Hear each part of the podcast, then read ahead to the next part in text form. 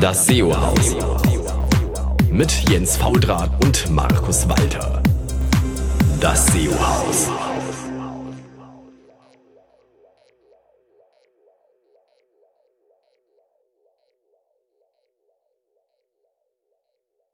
Hallo zusammen, hier ist wieder das wundervolle, fantastische SEO-Haus auf eurem Online-Marketing-Podcast-Network termfrequenz.de. Hier ist Jens Faultrat und ähm, im wundervollen, Entschuldigung, im wundervollen ähm, Berlin, habe ich noch fast mein Intro versaut. Und ähm, in München ist heute Markus Walter, aber leider nicht bei uns, weil er wegen familiären Themen aufgehalten worden ist. Aber wir haben natürlich einen wahnsinnig unwahrscheinlich smarten, gut aussehenden und schon immer bei uns gewesenen äh, Gast, Thomas Mintnich. Moin, Thomas. Hallöchen, Jens. Hallöchen, alle anderen, du das hören. Genau. Ähm, unser Fokusthema, da sind wir uns noch nicht so ganz einig, wie wir es nennen wollen, aber es wird einfach um Textanalysen gehen und so ein bisschen was so Search macht damit ähm, und vieles mehr. Ähm, Co-Currencies und sowas. Und ähm, aber ich dachte, bevor wir anfangen, sollten wir vielleicht dem einen oder anderen, der dich noch nicht kennt, dann weiß er übrigens, er ist kein wahrer Teil der SEO-Szene, weil so wie ich, ich bin ja ein Teil der SEO-Szene, du nicht, Thomas, du bist ja die SEO-Szene. Oh Gott, oh Gott. genau. Ähm, aber deswegen mal so ein paar, paar Worte zu dir selbst. Ja, gerne. Ähm, mein Name ist Thomas Mintnich. Ich bin der geschäftsführende Gesellschafter der ITAM GmbH. Ich äh, rede hier aus dem schönen Rheinheim äh, im Odenwald. Das ist am Sü äh, Rande des Rhein-Main-Gebiets, südliches Hessen. Ähm, kleinere Stadt. Ich habe immer früher gesagt, ich bin äh, located in Rheinheim bei Darmstadt, bei Frankfurt. Das hat dann noch nicht viel geholfen oft. Dann habe ich immer gesagt, äh, da wo die online sitzt. Und dann hat es immer geheißen, ach so, bei Bonn. Ähm, deswegen sage ich jetzt immer, da wo Take Value sitzt äh, in Darmstadt. Und plötzlich klappt das immer. Also Jens, das ist hervorragend gelaufen. Ähm, ja, ich bin seit, äh, könnte man sagen, 96 in der äh, Branche, wenn man so nennen darf. Branche meine ich damit, ähm, damals bin ich so das erste Mal regelmäßig wirklich ins Internet gekommen und habe mich mit der digitalen Welt, äh, vor allem der Internetwelt, angefreundet. Ähm, das ging dann äh, vor allem erst äh, in Richtung Affiliate Marketing, aber auch recht schnell ins äh, SEO, weil da kam halt der Traffic äh, relativ günstig her. Und das hat mich auch ähm, interessiert aus der äh, technischen Sicht. Und ähm, ja, dann äh, habe ich so verschiedene Dinge getan und das ist dann äh, der Werdegang bis heute sozusagen abgekürzt. Ja, ich habe dich ja auch äh, lustigerweise mal, äh, glaube ich, das erste Mal bewusst wahrgenommen, wo du mich nicht wahrnehmen konntest, weil ich dich gehört habe. Und zwar als ähm, Gast in dem Urgestein der, der Podcast ähm, SEO FM. Ah, beim äh, Markus Tantler und beim Friday Night das wurde aufgenommen in der Airbräu-Tenne in München. Sehr schön, sehr schön. Ja, ich war ja bei Markus direkt, als ich dann irgendwann Jahre später auch mal Gast sein durfte. Ich war aber nur ganz kurz reingeschaltet und durfte mein Bier da abstellen und Hallo sagen, glaube ich. Nee, du hast doch irgendwelche Stories erzählt zu irgendwelchen äh, Geschichten, die damals waren, irgendwo Town, Townstar. Ah, so, das, Art, äh, äh, das, ja, ja, genau. Das, das, hat die Welt vergessen. Ja, das ist, äh, hat die Welt vergessen. Aber ja, siehst du, ich war schon on air. Genau. Und ich hab's mir gemerkt, was du gesagt hast, siehst du? Das ist äh, hervorragend. Äh, du kriegst ein Sternchen in dein Benotungsheftchen. Sehr gut, sehr gut. Das freut mich. Das macht auch meine Frau glücklich. Aber ich habe im Vorfeld auch versucht rauszubekommen, wann wir uns das erste Mal ernsthaft über den Weg gelaufen sind. Und ich muss zu meiner Schande äh, sagen und gestehen, ich habe es nicht äh, herausgefunden. Den einzigsten, den Bildbeweis habe ich dir noch geschickt. Das war 2008 ähm, auf der ähm, äh, PubCon. Das ist ja kein Bildbeweis, weil da waren wir ja nicht beide drauf. Ja, aber äh, das stimmt, weil ich habe die Bilder gemacht. Ich kann aber dich zusammen noch mit ähm, ähm, diversen anderen Menschen hier, unserem sechsjähriges SEO Alive. Ja. Du weißt, wen ich meine. Ich, ich weiß, wen du meinst. Genau, Dennis Hein. Sorry, genau. Dennis, Grüße mein Namensgedächtnis ist einfach immer Mist, Dennis, aber irgendwann, ich habe dich damit immer hart verknüpft in meinem Kopf, weil du immer mit diesem lustigen T-Shirt rumgelaufen bist äh, und äh, mit, mit, mit Happy haben Hour und du und habt ja dann noch das lustige Mädel am nächsten Tag da, die da gegen Atomkraft demonstriert hat, irgendwie angeplubbert. Da haben wir noch so ein schönes Bild von uns zusammen mit dem Atomfass. Na egal, alte Geschichten. Ähm, was man halt so alles macht, wenn man so viel getrunken hat.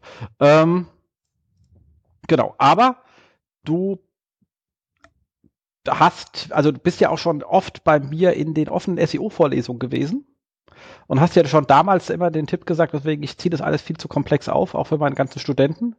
Da auch mit hier äh, Webseite, Redaktionskonzept, ähm, Design und Visualisierung. Das Design und Visualisierung sollen sie einfach weglassen, weil einfach Plaintext wird am schnellsten geladen und der Nutzer kann eh dann nur noch aufs Ad klicken und dann hat man auch bessere Klickraten. Ja, oder um das anders zu sagen, wenn man da äh, das irgendwie positiv in die Referenzliste einsortieren möchte, äh, könnte ich auch sagen, ich war zehn Jahre vor AMP. Schon AMP, klar. Genau, also ja klar, wenn du nur Text auslieferst, ist es halt extrem schnell zu machen. Exakt. Und äh, eigentlich sind alle deine Ziele, die du so hast, wenn du werbefinanziert bist, auch erfüllt. G genau, so kann man das natürlich sagen. Ähm, ansonsten habe ich jetzt mir zwei äh, neue Fragen ausgedacht, die ich jetzt immer mal unseren Gästen mitgeben möchte, weil ich glaube, das ist immer was ganz Spannendes. Ich, also ich persönlich liebe es, äh, ich lese gerne ähm, äh, Fachbücher. Ich lese sie auch nicht auf dem Kindle, weil ich mag so irgendwie da so Haptisch reinzuknuddeln und äh, Zettel reinzukleben. Ich kriege das irgendwie anders in meinem, in meinem Kopf nicht gepasst. Ich musste lustigerweise danach nie wieder aufschlagen, weil ich mir gemerkt habe, weil ich einen Zettel reingeklebt habe.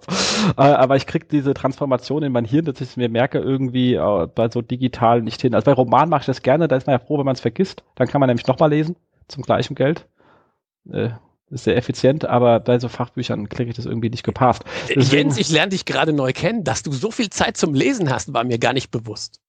Nee, leider ist es auch viel weniger, als ich äh, will. Ich glaube, ich habe jetzt hier auch noch vier nicht gelesene Website-Boostings da, was bitte nicht an der Qualität des Magazins liegt, sondern schlicht und ergreifend daran, dass ich dann doch irgendwie gerne bei Family bin. Ähm, aber nichtsdestotrotz, so komplexere Themen, weil gerade wenn ich neu reinkommen will, hole ich mir doch ganz gerne das ein oder andere Fachbuch. Und deswegen, was sind denn so dein, deine absolute Fachbuchempfehlung? Ähm, meine absolute Fachbuchempfehlung, und da wird es jetzt schon eng. Ähm, gut, dass ich mich darauf nicht vorbereiten konnte auf diese Frage. Ich habe nämlich immer noch nicht im Bücherregal geguckt, was da alles noch drauf wartet, gelesen zu werden. Ich äh, kann von hier aus aber die äh, ganzen Fachbücher zum Thema äh, richtig harter Stoff, äh, Programmiersprachen, ähnliches ähm, sehen. Das ist aber auch schon alles länger her. Ich muss gestehen, so Fachbücher oder so finde ich kaum Zeit, das zu lesen. Ähm, es sammelt sich viel an. Was ich lese, sind äh, relativ viel Patente, Abhandlungen, Papers, die äh, zu irgendeinem Thema gerade aufschlagen, was äh, wichtig für mich ist. Ähm, da lese ich also, wie gesagt, relativ viel und dann ist auch leider meistens die Zeit weg. Was ich aber tatsächlich gerade auf dem Tisch liegen habe, ist das äh, aktuelle, die aktuelle Auflage ist, glaube ich, Auflage 8 vom äh, lieben Sebastian Erlhofer, Suchmaschinenoptimierung. Also diese Bibel, äh, die quasi knapp 1000 Seiten irgendwie hat. Ähm, lese ich deswegen äh, gerade mal, also habe ich da liegen wieder zum Reinschauen, um den Vergleich nochmal zu bringen. Äh, ich habe die erste Auflage von ihm nämlich schon von vor über zehn Jahren ähm, damals verschlungen und ähm, die ist noch deutlich schmäler und äh, da lohnt der Vergleich. Das finde ich spannend. Das ist also tatsächlich, was ich jetzt als Fachbuch da liegen habe und auch äh, jedem auf die Empfehlungsliste geben könnte. Definitiv. Ich glaube, die erste Auflage hatte so 300 Seiten. Ja, also äh, definitiv. Also wenn sie so im Regal nebeneinander stehen, äh, Baby und äh, Erwachsen. Genau. So, und dann natürlich die weitere Frage, wer inspiriert dich? Äh, wer mich inspiriert, eigentlich sehr, sehr viele Leute, äh, aber jetzt nicht so eine alleine. Also da kann ich dir jetzt gar keinen Namen nennen. Ähm, dann nenn halt die Boy Group oder Girls Group. Nee, nee, ich, da bin ich nicht so sehr der fremdbestimmte Mensch, also ähm, der sich da äh, von so, so einfachen Dingen äh, äh, inspirieren lässt. Also mich inspiriert relativ viel, was ich so in der Welt wahrnehme. Ähm, egal, ob das jetzt von einer Person kommt oder ob das ein äh, Sachverhalt ist. Ähm, also da bin ich äh, ein nachdenklicher Typ, würde ich mal so sagen. Und dann letzte Frage natürlich, bist du noch, äh, bist du noch auf der Geldseite oder schon auf der Spaßseite? Das frage ich mich auch ganz oft. ähm, das frage ich mich auch ganz oft. Ähm, also seitdem ich ja angefangen habe, den schwarzen Hut zu tragen, ähm, äh, ist meine Work-Life-Balance irgendwie, äh, hat sich verschlechtert, weil jetzt erkennen mich noch mehr Leute ähm, und wollen mit mir über Business reden. Aber also ich glaube, ich krieg beides hin. Das freut mich, das freut mich. Ähm, damit, glaube ich, hat man jetzt von dir so ein ein, ein gewisses äh, Bild zu deinen Skills kriegen wir nachher ja im Fokusthema mehr, deswegen hast du das ja auch mitgebracht. Oder ja. ich habe dich dazu gebracht, es mitzubringen. Und ähm, kommen wir mal zum kurzen Housekeeping. Ähm, und zwar hatten wir das letzte Mal ein Gewinnspiel für den äh, Google Analytics Workshop bei Michael Janssen und das hat der fantastische Kollege Ahmed Dingi gewonnen. Ahmed, an der Stelle, ich hoffe, du hast äh, viel gelernt. Äh, schreib uns doch mal, wie du es gefunden hast. Würde uns äh, sehr freuen. Und wir haben eine neue Show. Wenn diese Show hier live geht, werdet ihr sie schon im Feed gefunden haben. Und zwar Beyond Pageview von äh, Michael Janssen, der letztes Mal da war, war gleich so begeistert, dass er jetzt ähm, eine eigene und äh, neue Show macht. Damit haben wir jetzt vier Shows auf dem Network, was ich richtig, richtig cool finde. Ähm, und ähm, es wird natürlich um äh, sinnvolle Sachen rund um das ganze Thema Webanalyse gehen, wie man schon am Titel irgendwie erraten kann. Und ich bin mächtig gespannt und äh, wahnsinnig stolz, dass wir das hier ähm, zusammen machen können. Und da an euch, wer Lust hat, irgendwie äh, zu sagen, ich bin Experte, traue mich aber an das Thema Podcasting nicht ran, einfach mal äh, anschreiben und äh, dann können wir mal über so ein kleines Konzeptchen schwatzen und was wir da an Support äh, leisten können und dann kann man auch hier ruckzuck mit äh, on air gehen. Dafür ist das ganze ja da. Und ich glaube, es hat auch noch nicht jeder ähm, mitgekriegt. Bei uns mit den vier Shows hat auch jeder die Möglichkeit, jede Show einzeln zu abonnieren. Es gibt also, es gibt Show-Feeds und es gibt einen Gesamtfeed. Also wenn jemand sagt, ach, ich bin Affiliate-Marketeer und ihr mit eurem SEO-Scheiß nervt mich ohne Ende, dann könnt ihr auch nur den äh, Kollegen Kellermann abonnieren. Deswegen ähm, ist das extra so eingerichtet. Und also den Show-Feed findet ihr immer auf der Show-Seite. Da sind wir beide drauf. Ich möchte alle haben oder ich möchte nur die, die Show haben. Also man muss sich hier nicht immer ähm, alles runterladen. Und ähm, das auch beim Bewerten aufpassen. Bei, ähm, ihr könnt halt auch jede einzelne Show bei iTunes ähm, bewerten oder den äh, Gesamtfeed. Ähm, gemeinsamer Feed natürlich für alle komplett Interessierten. Die haben dann einfach äh, jede Show und können notfalls ja eine einzelne skippen, wenn sie an ihrem Interesse vorbeigeht. Das kurz sozusagen zu uns. Und damit kommen wir in den ähm, vier Wochen Rückblick. Und da hat sich ja doch ein bisschen was getan. Ich glaube, das aufregendste Thema war ähm, hier äh, Pinguin 4 mit der ganzen Diskussion, ob Google unfair zu irgendwelchen Marktteilnehmern ist oder auch äh, nicht. Ähm, auf ähm, SEO-Szene gibt es einen sehr schönen, ähm, schönen Artikel ähm, dazu, wo sich ähm, Frank relativ lang damit auseinandergesetzt hat ähm, und ich habe den gerade mal beispielhaft reingenommen. Es gibt ja ganz viele tausende andere, aber ich dachte, der Frank hat das relativ gut äh, zusammengefasst. Und ich muss auch sagen, es gab dann noch mal einen Kommentar von Martin Missfeld, der ein bisschen meine Bedenken bei der ganzen Geschichte aufgreift, weil Google sagt jetzt bei Pinguin 4.0, dass sie da schneller sein wollen und auch eher teilweise einzelne Seiten rauswerfen. Und ich denke mir, das eröffnet so ein bisschen wieder das Spielfeld in die alte Richtung, weil jetzt kann ich ja irgendetwas machen und verliere vielleicht nur eine Seite, das heißt, mein Risiko wird geringer. Ähm, und wenn schneller kommt und auch schneller wieder behoben wird, dann äh, ist halt auch meine Delle, die ich habe, die sozusagen ja das Geld ist, was ich dann in der Zeit nicht verdiene, schnell wieder ausgebügelt und vorher hatte ich erstmal den Berg mitgenommen mit dem Geld, äh, den ich verdienen kann. Bin ich mir noch nicht so ganz sicher, ob ich das wirklich schlau finde von Google. Muss man mal schauen, wie sich das Ganze anfühlt. Macht ja nur Sinn, wenn sie auch beim Abstrafen jetzt sehr schnell sind. Ansonsten kriegen wir wieder noch mehr von diesen bekloppten äh, Link-Anfragen. Ist ja nicht so, dass die im Moment äh, auf Null tendieren, ist ja eher das Gegenteil der Fall. Thomas, was sagst ja, du denn Ja, dazu? aber die Link-Anfragen, die sind ja die ganze Zeit gefühlt irgendwie nicht auf Null tendiert, weil genau. ähm, wenn einer nicht weiß, was er da tut, weiß er das ja immer noch nicht. Ähm, also die hast du ja immer noch, also so dieses Grundrauschen. Ähm, aber, aber ich gehe da schon ein bisschen d'accord mit, mit ähm, äh, dem, was du gerade gesagt hast. Also ich bin ja so einer, der, wenn er optimiert, an die 100% ran will. Und 100 Prozent, also sprich, wie viel Linkbuilding kann ich noch machen, dass es noch hilft? Da die 100 Prozent rauszubekommen, ist halt relativ schwer, wenn du nicht sagst, 100 Prozent ist äh, dann erreicht, äh, kurz bevor Google dich äh, bestraft hat. Das weißt du aber halt immer erst dann, wenn Google dich bestraft. Ähm, und wenn du das in ein gutes äh, Business Case packen kannst äh, und vor allem, wenn das jetzt alles schnell genug, äh, sowohl als äh, Strafe als auch wiederum auf Aufhebung, je nachdem, wie das jetzt genau praktiziert wird, wenn das schnell genug dreht im Markt, dann kann ich da wieder ein Business Case drauf aufbauen und kann sagen, ich nähere mich so, so weit an Ähm, bis halt getesteterweise Google mich irgendwo mal bestraft, dann weiß ich Bescheid. Dann bin ich wenigstens sauber an der 100 Prozent. Das ist ja früher quasi was gewesen, was ich nicht mehr machen können, wenn der, der Pinguin so lange auf sich warten lässt. Aber das ist jetzt auch, glaube ich, schon die, die Sichtweise wieder mit schwarzem Hut gewesen. Ja, aber äh, genau darauf kommt es an. Und wie gesagt, die Linkanfragen waren nicht bei Null und auch immer noch grottendämlich. Gibt es ja genug Menschen, die ab und zu mal auf Facebook raushauen, was da rankommt und man denkt sich, ach, du hast ja auch gekriegt, man nervt ja ohne Ende. Ähm, ja, also ich bin gespannt. Ich bin gespannt, so ganz, wie sich das Ganze entwickelt und was sich Google dabei wohl gedacht hat. Wer weiß es. Ähm, kommen wir mal zu dem, was Google mal gesagt hat. Ich meine, die haben jetzt noch mal etwas, und zwar hier äh, John, John Müller klar gesagt äh, in seinem Webmaster äh, Hangout. Ähm, Link kommt natürlich in die Show Note. Das 301er aus der eigenen Seite auf die eigene Homepage doch stark Richtung Soft 404 tendieren bei Google. Etwas, was wir eigentlich alle schon wissen, weil wir es auch gesehen haben, dass es so ist. Ähm, aber jetzt hat es nochmal gesagt für die Leute, die einfach Daten nicht glauben, sondern das von irgendeinem Menschen hören müssen, der irgendwie Google äh, auf seiner Visitenkarte hat.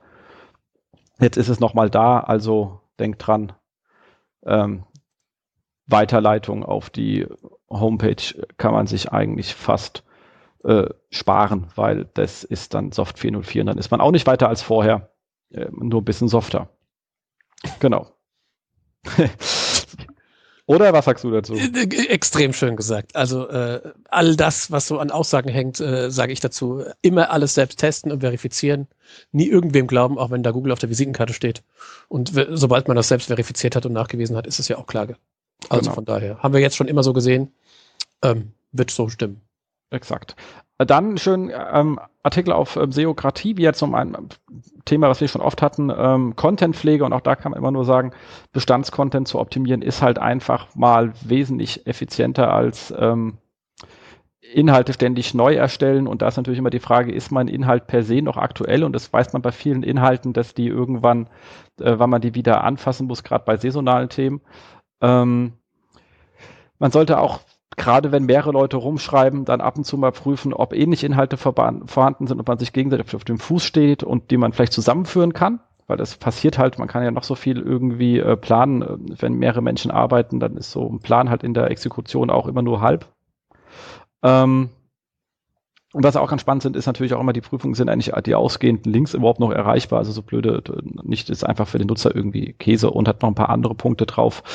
Das, in meiner Erfahrung ist die Optimierung von Bestandscontent ein absolut unterbelichtetes Thema. Machen wenige und wenn dann mit weniger Ressourcen, als es gut ist, obwohl die Effekte dort wesentlich schöner sind. Ähm, Rankings auszubauen, die schon da sind oder wieder zu holen, die man schon mal hatte, weil man weiß ja, das klappt auf der Domain. Und ähm, für den Nutzer macht es einfach auch mehr Sinn, wenn der Inhalt natürlich äh, aktuell ist. Dann sind auch die ähm, Nutzerdaten einfach schöner und es ist halt wirklich mit weit weniger Aufwand verbunden.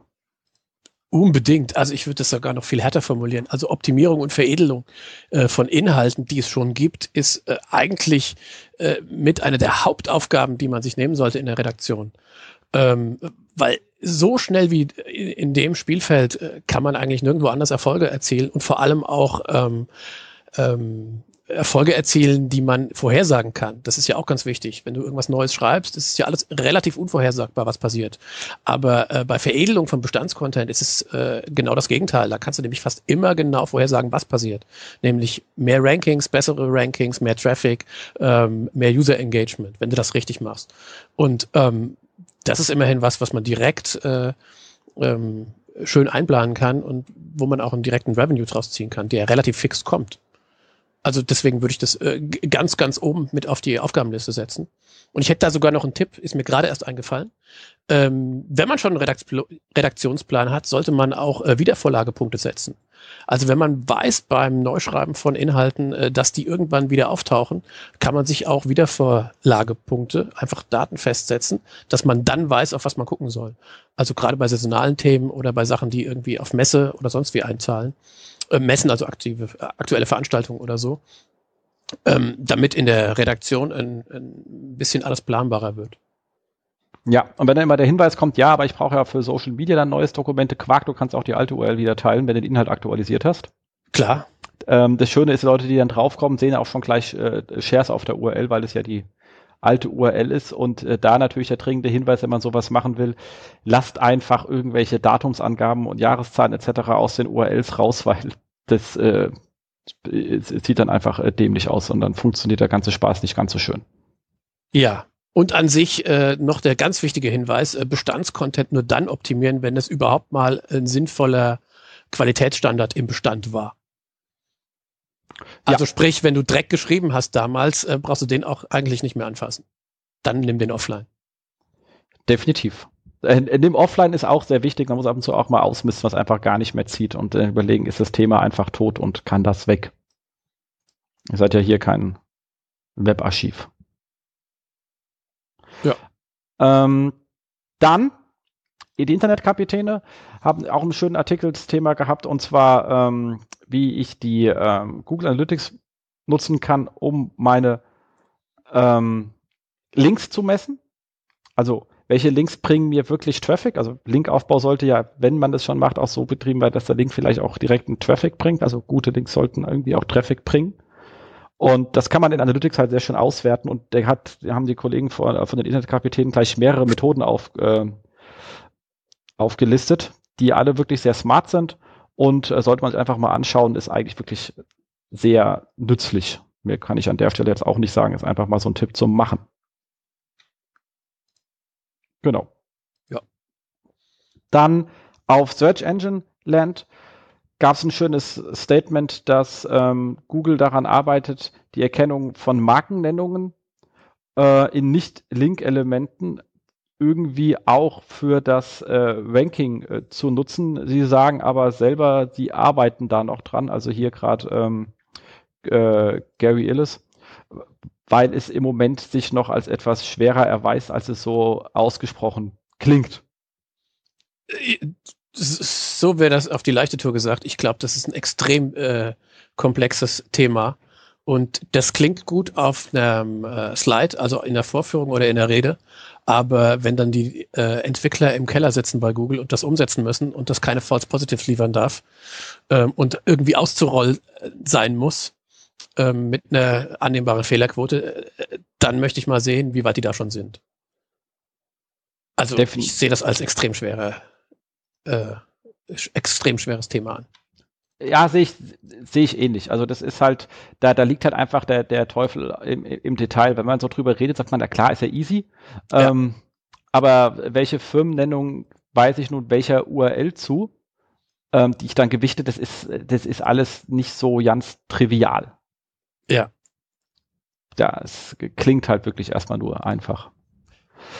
So, dann haben wir die, äh, hat ähm, Phil Wiese auf ähm, online.marketing, lustige Domain, äh, sich mal die Mühe gemacht, einen wirklich sehr umfassenden Guide zum Thema HTTPS-Umstellung zu schreiben. Der ist wirklich lang.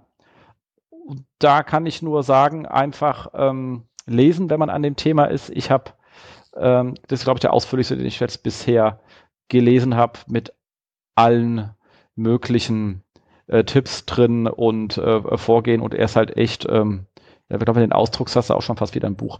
Also er ist wirklich äh, lang.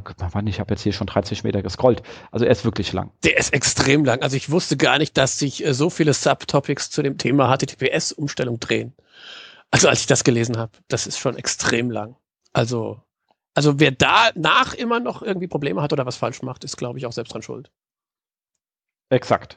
Dann hatten wir das Thema, dass Google gesagt hat, der Mobile Index wird jetzt der neue Hauptindex. Das ist auch äh, spannend. Also ist natürlich die Frage, was bedeutet das denn in Summe eigentlich? Ich meine, weil ein Index ist jetzt erstmal ja nur die Sammlung der Dokumente, auf die man operiert, hat jetzt erstmal weniger mit dem ähm, also nur ein Teil des Rankings liegt ja in der Indexlogik. Deswegen glaube ich, dass die Effekte erstmal nicht so groß sind, außer man hat ein Problem, überhaupt mobile indexiert zu werden. Vor allem das. Also Dann hast du halt äh, da ein massives äh, äh Problem. Das heißt, die ganzen Mobile-Fehler, die an der GSC aufschlagen, wenn die da auch drin sind, sollten jetzt wirklich schleunigst weg. Also das wird vor allem die spannende Frage sein, was ist im Mobile Index drin? Also wenn da nur AMP-Inhalte drin sind, dann hast natürlich äh, eher mal äh, mehr Leute haben dann ein Problem als weniger, aber ähm, wenn da natürlich das Gleiche drin ist, dann ist das gehupt wie geduppt. Ähm, also das wird spannend zu sein, da zu beobachten, was die da wirklich reintun. Ähm, und inwieweit ähm, es dann auch wirklich einen Unterschied gibt, ähm, ob, ob die, die äh, quasi Ranking-Logik, die da auf dem Index drauf aufsetzt, ob die auch noch komplett unterschiedlich ähm, in Zukunft gebaut wird. Ähm, also das finde ich dann, glaube ich, ist spannend zu beobachten. Ähm, ich hatte da auch noch einen zweiten Link dazu äh, in die Show Notes geworfen. Ähm, bei äh, äh, es gibt noch ein Detail dazu, und zwar soll das innerhalb von Monaten jetzt geteilt werden. Das fand ich eine interessante, äh, einen interessanten Zeithorizont. Ähm, also nicht nach dem Motto, wir kündigen es jetzt mal an, äh, vielleicht irgendwann in drei Jahren, sondern äh, anscheinend ähm, dürfen wir das bald erleben. Ja, und ist halt äh, daher spannend, dass ähm, wenn du eine Mobile-Site hast, also wenn du jetzt nicht responsive bist und einfach irgendwelche Sachen ausblendest, also die einfach nicht angezeigt werden aufgrund ja. des Media whatever, ähm, sondern hast eine, eine extra Mobile-Seite, dann sind die ja wirklich runtergestrappt. Also da ist oft einfach de facto weniger Content drauf und nicht responsive Content, wo auf der responsive Seite beide, also ein kurzer Text für Mobile und ein langer Text für Dings, für, für Desktop, sondern ist halt nur der Kurztext da. Also da finde ich schon spannend, wie man dann darauf dann ähm, operieren möchte. Und äh, viel lustiger ist, es sind viel weniger Links da. Also auch intern. Ja, wobei äh, durch die Aussage, sie wollen den Mobile Index deutlich aktueller halten, also quasi so als Fresh Index, äh, könnte es ja durchaus sein, dass da der Linkkraft gar nicht mehr so groß zum Tragen kommt, ähm, wenn die da tatsächlich auf andere äh, Inhaltsarten, nennen wir es mal, abzielen. Ähm, also weil, weil so die, dieses klassische Shop-Umfeld, wo äh, heute jeder darauf hofft, dass auf dem äh, Handy in der Bahn eine äh, Küchen, äh, Einbauküche gekauft wird, ähm, das ist ja eher wahrscheinlich äh, nicht Thema für dieses The äh, für, für diesen Mobile Index. Ähm, aber äh, alles das, was halt News getrieben ist ähm, oder was ähm, ne, ne kurzen Informationssnippet als Antwort bedarf, das ist halt mobile extrem spannend definitiv. Ich meine, vor allem muss man eben auch erlauben, wissen wir jetzt ja auch nicht ganz genau, wie Google seinen Index, wir sprechen immer von dem einem Index aufgesetzt hat. Ähm, ich weiß zumindest bei, bei Fast hatten wir halt immer den Textindex und den Anchor-Index. Das waren eigentlich zwei getrennte Dinger. Die wurden halt nur im Ranking aufeinander gelegt. Also das äh, war von der Ablage her, weil ich meine, so ein Textindex weiß man ja, wie man den effizient ablegt und da passt halt diese Enker-Logik bei der Auswertung nicht in dieses Datenformat rein. Deswegen waren die einfach physikalisch zwei und jetzt natürlich auch die Frage, macht jetzt Google ähnlich? Und, und wenn ja, spricht er jetzt nur von dem Text-Based Index? Oder auch von dem Link-Index? Also das sind immer so Sachen, die weiß man nicht, wenn man das Ding nicht geschraubt hat, was der eigentlich meint, wenn der Index meint. Ja, äh, A, das und äh, B, äh, bevor man nichts analysiert hat und äh, selbst irgendwie verifiziert hat, äh, ist das sowieso alles noch äh, Hören sagen. Exakt. Deswegen kann man im Moment nur sagen, wenn man sagt, was muss ich denn jetzt tun, kann man sagen, okay, ohne Erfahrung kann man sagen, was auf jeden Fall hilft, ist natürlich immer die Frage, die ganz am Anfang steht, bin ich denn sauber im Index? Und dann muss ich natürlich sagen, bin ich überhaupt mobile da? Wenn nicht, habe ich jetzt, habe ich sowieso ein paar Jahre gepennt, aber dann muss ich jetzt wirklich was tun. Und wenn ich mobile da bin, muss ich halt meine, meine Crawling-Fehler beheben, so wie ich es für die Desktop-Sachen bisher auch gemacht habe. Naja, ich würde noch einen Schritt weitergehen. Wenn du bis jetzt noch nicht mobile da bist, dann würde ich dir vorschlagen, spar die Zeit und äh, lass es leise an dir vorbeilaufen.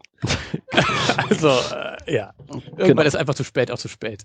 Ähm, nee, aber äh, ganz ernsthaft, ähm, äh, finde ich die erste Frage äh, viel wichtiger vorher, vorab sich selbst zu stellen. Äh, Habe ich überhaupt Inhalte, die mobil konsumiert werden? Und Google meint ja mit mobil, also Mobile Index, ähm, Handy und nicht Tablet, ne? Exakt. Also ähm, bei Tablet äh, habe ich im Prinzip immer Inhalte, weil das ein relativ großes Format ist. Aber habe ich wirklich Mobile-Inhalte, die ich da äh, ausspielen muss? Und wie viel Budget äh, kann ich mir leisten, dass ich da so viel Arbeit drauf verwende, wenn ich es halt bisher noch nicht gemacht habe? Also ähm, dementsprechend würde ich da schon mal genau gucken. Ähm, äh, muss ich da überhaupt mitspielen oder kann ich es erstmal langsam angehen lassen, wenn ich jetzt bisher eh schon nichts gemacht habe? Ja, oder PS, das ist kein äh, Rat, äh, nichts zu tun. Ne? Das ist nur für die all, die es bisher verpasst haben. Lasst es langsam angehen. Genau. Ihr seid eh schon zu langsam. Mach einfach wieder Plain Text und dann schiebst du es noch nach AMP und dann ist fertig. Ja, aber das ist ja auch schon äh, die Lösung für alles. Exakt. Genau. So, jetzt hast du noch ein paar Sachen mitgebracht. Ähm, stimmt, das ist ja jetzt schon äh, von mir. Ich habe noch vom äh, André Goldmann von äh, 121 Watt ähm, was Interessantes gefunden. Ich muss dazu sagen, ich habe kein Feed-Reader an. Ähm, also äh, sprich, ich kriege das eigentlich gar nicht so chronologisch mit. Aber äh, wenn ich irgendwie Recherche betreibe, dann schlagen ein paar so meist so Sachen auf und da habe ich jetzt ein paar reingelegt. Ähm, vom geschätzten André Goldmann, der hat einen Lesewahrscheinlichkeitsindex genannt, LWI, äh, als möglichen Ansatz zu messen, ähm, wie viel von meinem Artikel wird wirklich gelesen, ähm, sich ausgedacht und äh, auch äh, beschrieben, wie er das macht. Ähm, ich will jetzt auch gar nicht darauf eingehen, ähm, wie genau er das macht oder ob das Sinn macht, das so zu tun. Äh, ich finde es immer nur äh, wichtig, dass man äh, datengetrieben unterwegs ist und dass man überhaupt mal sich mit seinen Daten auseinandersetzt und dass man Sachen hinterfragt und ähm, dass man auch mal selbst irgendwie sich äh, ja, getraut, äh, Sachen zu testen, die dann unabhängig vom Bauchgefühl bewertet werden. Und da fand ich das ein interessantes Thema, wie er das aufgestellt hat. Ähm, ist allerdings eher Beobachtung. Ähm, so die Analytics-Cracks, also wahrscheinlich der äh, gute Michael Jansen, wird äh, das noch genauer erklären können. Ähm, die Lese, äh, die, die, ähm, ja, wie viel gelesen wird, kann man natürlich auch irgendwie äh, schlauer noch messen. Wenn man äh, das in Analytics mit reintreibt, ähm, also äh, einfach am, am Scrollverhalten ähm, oder gibt es auch noch andere Methoden. Ähm, aber an sich äh, eine interessante Gedanke, sich überhaupt mal damit auseinanderzusetzen, ähm, wird das Zeug, was ich da tippe, überhaupt von irgendeinem gelesen? Ich dachte, dich interessiert nur, ob die dir das Ad klicken. Ja, mich jetzt, aber mich interessiert ja trotzdem, ob die das lesen. Also, weil wenn die äh, das Ad oben klicken und unten das nicht lesen, dann kann ich ja unten, also jetzt wieder mit dem schwarzen Hut gesprochen, auch irgendwas hinschreiben, was nicht so wertvoll ist. Exakt. Dann geht es hier weiter mit Privacy-Themen auf Facebook. Das ist ja sowieso lustig. Ja, ähm, das auch nicht, damit das einer nachmacht. Website-Besucher durch Timing-Attacken auf Facebook de-anonymisieren. Klingt äh, ganz komisch, äh, ist auch extrem äh, harter Stoff. Ich weiß gar nicht, äh, ich glaube, nichts davon ist legal. Äh, äh, deswegen gleich der Disclaimer soll nicht als Tipp oder sonst irgendwie gedacht werden. Ähm, nur mal drüber nachdenken, was Privacy und Datenschutz so im Web bedeutet. Ähm, und äh, vor allem drüber nachdenken, vielleicht sage ich erstmal, was äh, gemacht wurde. Ähm, also in dem Artikel wird beschrieben, wie man äh, Facebook-User, die eingeloggt sind, ähm, profilieren kann. Also sprich an geschickte Anfragen an Facebook, ähm, die dann äh, von der Response Time, also das Timing gemessen wird, ähm, auf, auf äh, über Werbeanzeigen kann man messen, ähm, ob es eher weiblich oder männliche User sind, in welches Alter die fallen und wo der Wohnort ist. Ähm, das geht mehr oder weniger genau. Also bei mir hat es exakt fast gestimmt, erschrockenerweise. Ähm, ist natürlich extrem böse, kann man nicht wirklich produktiv einsetzen, aber zeigt mal so ein bisschen, dass man mal drüber nachdenken muss, äh, Privacy und Datenschutz, nicht nur jetzt in Bezug auf Facebook oder seine Daten dort, sondern ich höre ganz oft von Leuten, die glauben, ähm, sie hätten irgendwie Unternehmensdaten, ähm, Assets, die geheim sind, so Sachen wie Texte, obwohl die im Web stehen äh, und die im Prinzip jeder crawlen kann. Ähm, da lohnt mal mehr als ein äh, Gedanke zum Nachdenken in diese Themenrichtung. Ja, am besten einen Experten fragen. Also diese ganzen Privacy, Datenschutz, Security-Themen sind ja so komplex, da ist man mit, ich lese mich mal ein, auch schon wieder in der Hölle. Ja, in der Hölle bist du da immer. aber, aber das ist ja schön warm. Also das ist ja, hat ja auch einen Vorteil. Exakt. Ähm, ja, ähm, bei äh, der SEM-Post ähm, kam quasi nochmal als äh, News raus, ich glaube auch vom äh, Gary Ish war es. Ich glaube ja auch der, äh, äh, äh, der gute Mann von Google wird Ish gesprochen und nicht Illes. Aber ich kann mich auch irren. Ähm, Ach, das, das, soll Google dann klären mit ihrer KI. Ja, das klären die mit ihrer KI. Ähm, dass Machine Learning äh, niemals äh, der gesamte äh, Suchalgorithmus wird. Jeder, der sich irgendwie mit Machine Learning oder KI auseinandersetzt, dem war das auch schon klar. Ähm, aber wenigstens nochmal gesagt, dass das ja keinen Sinn macht, ähm, zu erwarten, dass irgendwann nur noch die KI die, äh, die Suche äh, komplett steuert. Ähm, ja, hätte man drauf kommen können, wenn man versteht, was äh, Machine Learning und KI macht und was es nicht kann. Ja, also falls man das überhaupt so äh, extrem verkürzt und vereinfacht sagen darf. Ähm, und das hätte vielleicht ganz vorne noch hingepasst ähm, zum Thema Buch- und Lesetipps.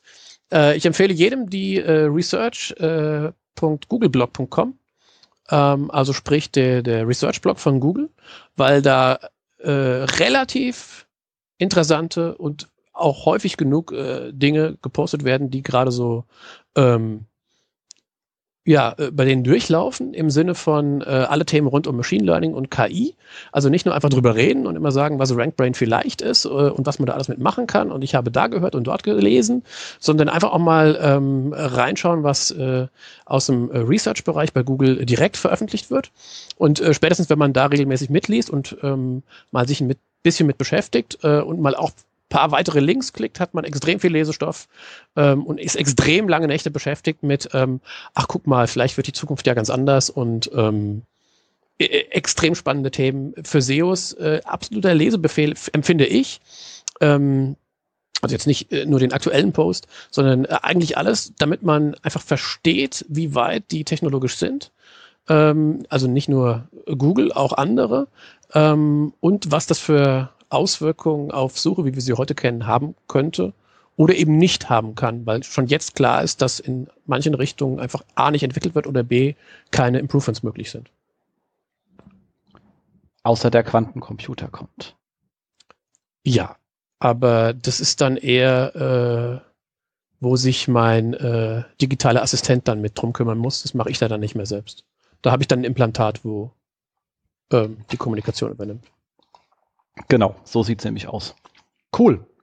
Ähm, damit sind wir durch. Ich glaube, das waren jetzt auch einiges ähm, an News, die jetzt auch gerade so durch den Blätterwald äh, gehuscht sind. Den Herrn Oettinger hast du ja rausgelassen. Äh, ja, ich. Ähm, du wolltest nicht so lästern, gell? Ah, ja, ja, ja, nee, ja. Ich, ich bin ja einer, der im Prinzip äh, extrem wenig Tacheles spricht. das ist mir noch gar nicht aufgefallen. Das ja, das, das sagen ganz viele entfernte Freunde. ähm, ja, also so, so aktuelle Themen zum Leistungsschutzrecht, das macht sich natürlich immer gut und da kannst du ganz viele Clickbaits draus machen. Aber so, so im Podcast gibt es wahrscheinlich jetzt wenig Sinn, wenn wir uns beide ja, ja. darüber auslassen, äh, wie schlimm doch die Welt ist und was der gute Herr Oettinger äh, fabriziert. Und ähm, also zum Thema Leistungsschutzrecht gibt es halt sowohl auf deutscher Ebene äh, auch äh, und auf europäischer Ebene irgendwie nichts Positives zuzusagen. Ähm, und das Negative ist ja schon überall gehört. Also einfach mal abwarten, wie lange die diesen äh, das Spiel noch treiben wollen. Ja, ich würde das Thema auch nicht äh, so hochkochen, weil am Ende passiert halt einfach ähm, nichts, was uns irgendwie belastet, weil die am Ende dann doch alle drin bleiben, weil die halt nur wählen können zwischen rausgehen oder drin bleiben. Und da ist nichts mit EU und 500 Millionen Bürgergedöns. Es ist halt, wie gesagt, nur blöd für alle, die erst am Geschäft aufbauen sind und keine entsprechende äh, Marktmacht haben. Und es verkompliziert natürlich irgendwie das allgemeine Leben in einem Land, wenn einfach mehr Gesetze reinkommen. Das gilt ja für alles, was zusätzlich irgendwie reinkommt, ohne dass man was Altes wegräumt. Dann wird das Leben komplizierter. Ja, und äh, die Themen Urheberrecht sind ja sowieso, nennen wir es mal positiv formuliert, genau. äh, nicht gerade aus der Neuzeit entwickelt, die Gesetzestexte. Ähm, also ja, da könnte man schon insgesamt eine Reform mal anstreben. Aber wenn, wenn, wenn das hier der, der, der Weg der Reform ist, dann lieber so lassen, wie es ist. Ja, ich glaube ja, die hat die, die, die ich glaube, die gute Frau Merkel hat ihn ja deswegen nach, nach, nach Brüssel geschoben. Das ist, glaube ich, meine tiefste Überzeugung aus, aus ganz tief in unserem Herzen, weil die über ihn auch so oft lachen musste, dass sie meinte, das kann sie einfach nicht für sich behalten, das sollen alle erleben. das ist auch gut, da muss ich ja jetzt lachen. das, äh, ja, das äh, klingt äh, interessant. es ist ein Gedankengang wert. das ist sehr witzig. Weil anders kann ich das mir einfach nicht rational erklären. Ja, äh. genau. Aber trotzdem, jetzt sind wir durch und können uns endlich deinem ähm, äh, Fokus äh, widmen. Und da bin ich ja schon mal gespannt. Du hast ja hier irgendwie 15 Seiten vollgeschrieben. Also Kinder, wir brauchen noch vier Stunden. Und dann würde ich sagen, schieß mal los. Fängt er schon bei dir an, dass du dir Gedanken machst, was ist eigentlich so ein SEO? Ja, ähm, also zum Fokusthema, das wir nicht näher benannt haben, ähm, äh, habe ich äh, so ein bisschen äh, Gliederung mal äh, aufgestellt. Und ähm, damit wir nicht uns gleich in den tiefen Wirren von irgendwas verlieren, hätte ich äh, damit angefangen, erstmal zu definieren, was ist eigentlich Äh, ein SEO, äh, beziehungsweise ähm, worüber will ich in diesem Kontext reden, ähm, heißt genauer, für mich ist ein SEO ein Optimierer. Ähm, das hat äh, deswegen extrem viel Gewicht, weil ähm, ich tue nichts, was nicht zielgerichtet ist. Ähm, heißt im Umkehrschluss, welche Handlungen leiten sich daraus ab? Ich stelle zentrale Fragestellungen und wenn sich da keine Handlungsanweisung daraus ableitet, dann kann ich mir den ganzen, die ganze Beschäftigung drumherum sparen. Ähm, warum ist das wichtig bei SEO? Ja, es ist halt nun mal Suchmaschinenoptimierung. Wir haben hoffentlich immer ein direktes Ziel im Auge ähm, und das verfolgen wir. Damit quasi also erstmal als, als, äh, als Definition, wie, wie, wie sehe ich die Sichtweise auf das äh, Optimieren an sich? Ähm, nicht nach Bauchgefühl arbeiten, sondern möglichst auf Basis von validen Daten aber halt immer zielgerichtet. Das ist jetzt eigentlich auch nichts Neues, ist jetzt auch kein ähm, irgendwie heißer Scheiß, der äh, ich erfunden habe oder den ich zum ersten Mal erzähle. Ähm, aber irgendwie sollte das doch irgendwie die Basis sein. Oder gehst du da schon auf Gegenkurs? Ja, Ziele sind scheiße, da kann man kontrolliert werden. Ja. War ein Witz natürlich. Nein, ich bin ja voll bei dir und das geht, ich breche das ja auch runter bis, bis, bis ins Kleine. Ich habe natürlich große Ziele. Also ich sag mal, die, die beiden großen Ziele können entweder sein, mehr Profit oder weniger Kosten. Das sind so die ganz großen, die man auch ja. ganz oben versteht. Ja. Das ist natürlich operativ ein bisschen schwer. Und äh, dann muss ich jetzt, wenn ich irgendwo auf so Einzelmaßnahmen rumturne, ähm, auch so ein bisschen, und das müssen wir ganz ehrlich sagen, am Ende können wir auch nicht vorhersagen, was passiert, weil auch Google nicht wirklich vorhersagen kann, was passiert. Ja. Äh, stellt man sich halt eine Hypothese. Zum ja. Beispiel, ich reduziere meine vielen Vierer und will damit das erreichen. Also entweder Crawling nachts runterfahren, das weniger auf die Maschinen draufhauen oder halt in Summe mehr Traffic haben, weil es ist ja jetzt ja nicht, dass ich auf irgendein Keyword optimiert habe. Aber wie kann ich das denn messen? Also dann muss man auch fragen, wenn ich das mache, kann ich das messen? Also kriege ich irgendeine Technik, der mir sagt, okay, wir haben 10% Server das gespart, ich kann zwei Maschinen rausschmeißen. Meistens weiß der das ja gar nicht und wundert sich nur, warum seine Maschinen am Ende vielleicht nicht aus. Was immer, weiß keine Ahnung. Oder ja. kann ich, habe ich irgendein eine Messung, die mir sagt, okay, du hattest bisher über 4800 Keywords Traffic, jetzt hast du über 5600. Nach mhm. der Maßnahme. Also, wenn das die KPI dafür, aber ich muss halt auch Maßnahmen irgendetwas runterbrechen und dann ist es schön, wenn man so ein Te dieses Testing, also die, die, Entschuldigung, die, diese Messung auch ein bisschen nachlaufen lässt. Das sehen wir ja öfter, es gibt so Effekte, die schießen dich hoch und danach drillen die dann langsam wieder runter auf den alten Wert. Ja, ich, ich würde sowieso jetzt äh, noch nicht KPIs das nennen. Nee, ähm, das sind also das sind Messpunkte für die Maßnahmen, aber die sollte ich mir halt schon im Vorfeld auch überlegen, wie kann ich denn einen Erfolg oder also, nicht Erfolg messen, weil ich kann ja auch nicht Erfolg haben, dann sagt, war eine blöde Idee, ich drehe es wieder zurück. Genau, also, also als Zieldefinition ist ja sowohl ähm, die, die, die Entscheidung, ähm, Erfolge oder Misserfolge, beides, sobald du es gemessen hast, sind ja für dich ein Vorteil, das zu wissen. Ähm, also äh, als, als Ziel muss es ja nicht immer ein Erfolg sein. Es, es ist ja auch super, wenn ich weiß, das funktioniert nicht, dann habe ich ja auch was in der Hand damit. Ne? Ähm, und wenn ich von Messen rede, meine ich natürlich jetzt nicht irgendwelche Zieldefinitionen ausschließlich in Analytics, ähm, sondern vor allem all das, was man außerhalb von Analytics aufstellen muss, also im gesamten ähm, äh, Business-Konzept ähm, und in seinem äh, Business-Umfeld. Also vor allem auch nicht nur zielgerichtet auf die SEO-Arbeit, weil da spielen ja extrem viele andere Beispiele rein. Also Jens, du hast es vorhin schon erwähnt. Ähm, äh, aus meiner Historie äh, weiß ich, dass man, äh, wenn man Werbe äh, äh, Vermarktung äh, als Einnahmequelle für äh, Texte nutzt, dass es am einfachsten ist, das Ganze ohne Layout, ohne Design auszuspielen, also sprich Plain Text, nichts drumrum äh, und einfach die Werbung dazu. Ähm, das kommt dann bei raus, wenn man den äh, Testprozess auf, wie kann ich noch mehr Revenue machen, bis zum Ende durchführt und äh, eben auch alle Handlungen entsprechend anpasst. Also dann hast du am Ende halt äh, kein Layout, kein Design. Das muss jetzt natürlich noch äh, geprüft werden, ob das gegebenenfalls nicht gegen andere Unternehmensziele läuft, also wo dann die, die, die CI deiner, deines Projektes gar nicht mehr drin vorkommt. Ne? Also da freuen sich ja alle anderen Abteilungen, wenn du jetzt als SEO sagst, komm, wir machen alles weg. Irgendwo ist halt auch ein Ende gesetzt. Aber das musst du halt wissen, ähm, inwieweit äh, du wo was definiert hast. Ja, definitiv. Also ja, das sowieso. Also das hast du dann ja, ja immer dran. Aber schön ist, wenn du sagst, ich will das und das erreichen und kann das erreichen. Wir haben ja auch oft Themen, die jetzt, ähm, ich sag's mal so, Sachen, die man findet, die einem im Weg stehen, das zu tun, was man eigentlich tun will. Also wir hätten mal so ein Projekt gemacht, wo wir einfach mal die, die Workflow von, von Redaktionsprozessen aufgenommen, äh, aufgezeichnet haben. Ja. Und uns angeschaut haben, wie lange brauchen die Menschen denn eigentlich? Ähm, weil wir das Problem hatten, dass jemand sagte, wir haben euren Kram keine Zeit. Und dann gesagt, okay, was macht ihr denn da eigentlich? Und dann festgestellt haben, dass der Editor einfach so scheiße ist, dass die einfach scheiß lange brauchen, um schon geschriebene Texte online zu stellen. Was äh, im schlimmsten Fall mit, mit Bildershows auch mal locker 90 Minuten gedauert hat. So, und dann kann man sagen, okay, dann haben wir hier doch, wenn da 100 Redakteure auf diesem scheiß System arbeiten, das langsam ist, da, da habe ich hier ein Issue. Ja. Und zwar ein, ein, ein, wirtschaftlich wirklich sehr relevantes, was den Redakteuren natürlich klar war. Die, die, die haben es aber nicht ordentlich kommuniziert bekommen in ihrer äh, Filterbubble. Und wir, wir haben dann halt entsprechend geholfen, diese Rechnung mit aufzustellen und zu sagen, jetzt brauchen wir einfach mal richtig hier jemand, der sich um diese Editor-Optimierung kümmert und diesen Workflow glatt zieht, weil ansonsten kommen wir hier gar nicht mehr vorwärts. Ja, also in, in ganz vielen Teilen werden SEOs gebraucht. Also deswegen fand ich das ja auch immer interessant. Äh, ich würde ja SEOs mit in die äh, ganz oberste Ebene in der, in der Unternehmenshierarchie mit reinpacken. Nicht, weil da äh, SEO als technische Disziplin gebraucht wird, sondern weil da das Mindset des Optimierers gebraucht wird. Ähm, aus dem Grund hätte ich das immer mit möglichst weit oben reingepackt.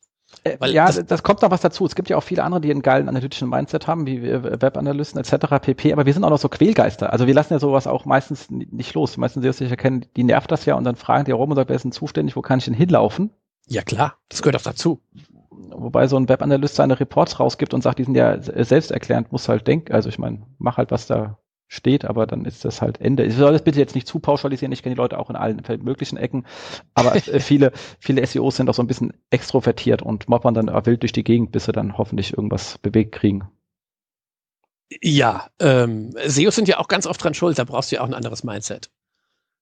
Ja, das stimmt. Also, also wenn Oder halt einen Käfig in der Kantine, damit du beim ja, so viel ja, Essen ja. an den Kopf geschmissen kriegst. Das hilft auch. Ähm, genau, ja.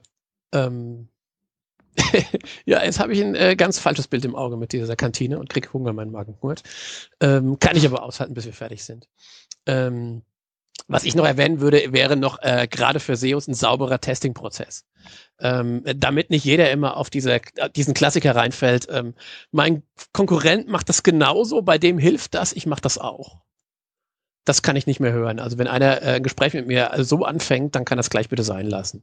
Ähm, weil das hat ja nichts mit Wahrheit oder Messen oder irgendeiner äh, sinnvollen Aussagekraft zu tun, ähm, wenn man durch eine Beobachtungsstudie, falls es überhaupt eine Studie ist, wenn man einfach nur in die SERPs guckt und vor sich einen trifft, der was weiß ich für eine Taktik anwendet und dann sagt, hier, bei dem funktioniert das, der ist vor mir. Ähm, das hat mit SEO wenig zu tun.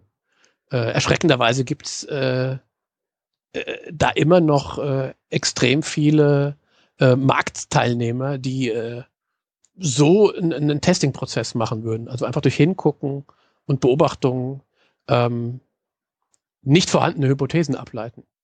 Das finde ich schlimm. Das finde ich jetzt nicht so schlimm, muss ich ganz ehrlich Echt? sagen, wenn du sagst Hypothesen ableiten. Genau das ist es ja. Wir schauen uns auch oft an, äh, Konkurrenten an von unseren Kunden. Gerade wenn welche wesentlich besser sind und versuchen halt festzustellen, was machen die denn anders, um daraus Hypothesen zu generieren, was, was wir mal durchtesten können. Ah, okay, okay, Hypothesen ableiten, das ist natürlich noch nicht das Schlimme. Wenn, wenn sich daraus Handlungsanweisungen direkt ergeben, ohne dass man die selbst nochmal verifiziert hat, meinte ich. Sorry, den Einschub, der hatte gefehlt. Genau, also. Weil sonst hast du natürlich recht. Also klar, so werden ja Hypothesen gebaut. Ähm, Im Hirn. Wenn ich was sehe und äh, dann irgendwie äh, mir versuche zu erklären. Ähm, ja, und das kann man natürlich, also ich würde nichts äh, als Maßnahme durchtreiben, durch SEO oder auch sonst nirgendwo im Business, was ich nicht äh, in einem echten Testing-Prozess nachgewiesen habe. Und, und so ein Testing-Prozess hat natürlich immer, äh, also so, so der Klassiker, ne? eine Kontrollgruppe, eine Hypothese.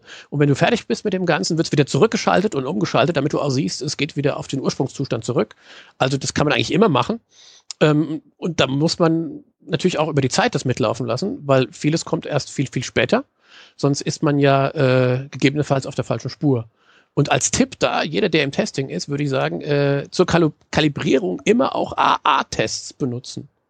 Also, weil sonst weißt du gar nicht, ob dein Test äh, Setup überhaupt funktioniert. Also AA-Test, äh, sprich, du splittest deinen äh, äh, Traffic und ähm, guckst einfach, ob möglichst noch in dem Szenario das gleiche rauskommt, wenn du das so laufen lässt.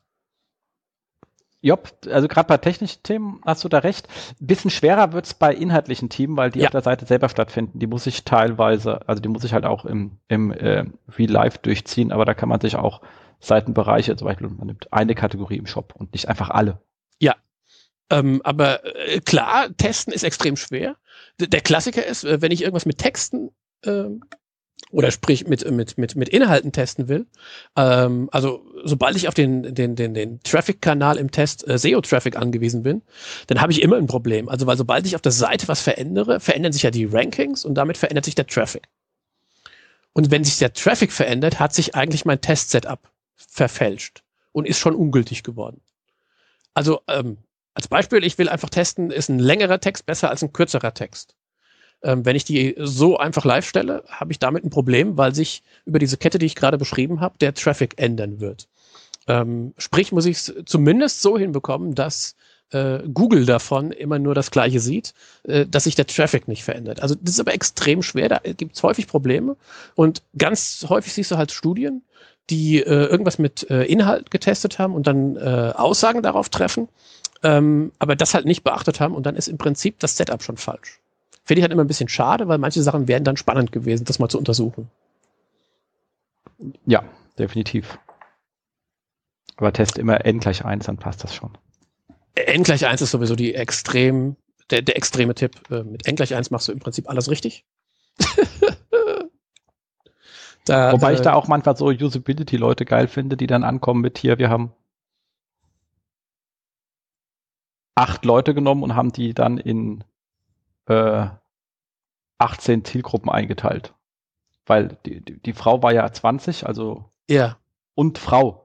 Ja, ja, die spätestens. Und auf einmal hast du dann hier, kommt sie in und sagen dann hier, 8, also Zielgruppentests in 38 Zielgruppen und dann siehst du unten ganz klein n, äh, n gleich 8, dann weißt du schon genau, okay, das, äh, okay. Hm. Ja, äh, äh ist, ist, ist, toll. Äh, das ist geil. Usability, also ist ja sowieso eigentlich nicht so weit davon entfernt. Ähm, aber da fällt mir auch gerade das Szenario ein, ähm, was bei mir als Beispiel gerade gut passt, zu dem, was ich gesagt habe. Ähm, wenn du so einen Shop hast und testen willst, ob längere Produkttexte äh, besser sind als kürzere Produkttexte. Und wenn du die einfach in den Quelltext ganz normal haust, dann hast du natürlich ganz oft genau dieses falsche Test-Setup, weil du deinen Traffic verfälschst. Weil der längere Produkttest hat normalerweise mehr Nischentraffic, den er zieht, also über die Longtail-Rankings. Und der verändert einfach die Conversion. Ähm, sprich, allein dadurch, dass du anderen Traffic hast, äh, hast du die Messung im Prinzip verunstaltet. Was jetzt nicht heißt, dass dann nicht rauskommt, der längere Text halt irgendwie positiv auf irgendwas, was du misst, ein. Das kann ja durchaus sein. Die Frage ist dann nur, woher weißt du, was dafür verantwortlich ist? Wirklich der längere Text oder mehr Rankings? Ja, das ist immer schwer zu berechnen, aber ich gucke halt auch immer, also wir versuchen auch immer das Ganze AET-mäßig zu machen, also Acquisition Engagement Transaction und uns die Zahlen auf allen Ebenen anzuschauen. Äh, mangels der Übergabe der, der, der Keywords musste halt dann versuchen, das irgendwie über, über Traffic Shares herzuleiten. Also wenn du sagst, hat er vorher ähm, jetzt auf meinen ganzen Produktseiten in Summe 4000 äh, Keywords drauf, von denen man so und so viel in der alten Gruppe drin und das hier sind die, die neu gekommen sind und die machen irgendwie 30 Prozent des neuen Traffic Shares aus. Und dann schaust du dir deine Engagement- und Transaktionswerte an. Und wenn die sich jetzt nach oben oder unten verändern, weißt du wenigstens, wie viel Share von diesem Traffic neu ist. Und kannst versuchen, dich irgendwie ranzutasten. Du bist halt aber immer so halb im Nebel, weil du halt mangels Keyword-Übergabe an Analytics halt danach nur noch auf URLs arbeiten kannst. Und da hast du halt dann nur noch SEO-Kanal gesamt. Ja, jetzt, jetzt habe ich mir gerade vorgestellt, wie das der Hörer, der in der Bahn sitzt oder beim Sport ist. Äh, ich mal dazu was beim SEO Day auf, da kann man sich das mal anschauen. Das ist super. Da muss ich mir das dann nämlich auch nochmal anschauen. Ja, ja, nee, du nicht. Du gehst in deinem Vortrag. Du mopperst mir immer zu viel. Ich bin ganz hinten, du kannst mich gar nicht hören von vorne. Ja, ja, ja, ja, es hat super funktioniert hier. Dem, dem armen Karl hat es auch sein äh, relevantes 1 durch N Davon weiß ich gar nicht, das kann gar nicht sein. Da war, das war bestimmt nicht ich. ähm, genau, ähm, exakt. Aber jetzt sind wir schon bei dem Content-Thema und da kann man, da sagst du ja auch, SEO fängt halt auch mit dem äh, Content an, weil es halt auch Text-Based Search, also ohne Text ist da halt äh, etwas schwer. Ja, ja, klar. Also Google ist eine Volltext-Suchmaschine. Also äh, ich kenne ja noch die Suchmaschinen vor Google, auch wenn ich mich nicht mehr an alle erinnern kann, was auch schon ein schreckliches Zeichen eigentlich ist. Ähm, aber äh, also da gab es ja auch äh, Suchen oder Suchsysteme, die eher Verzeichnissuchen waren.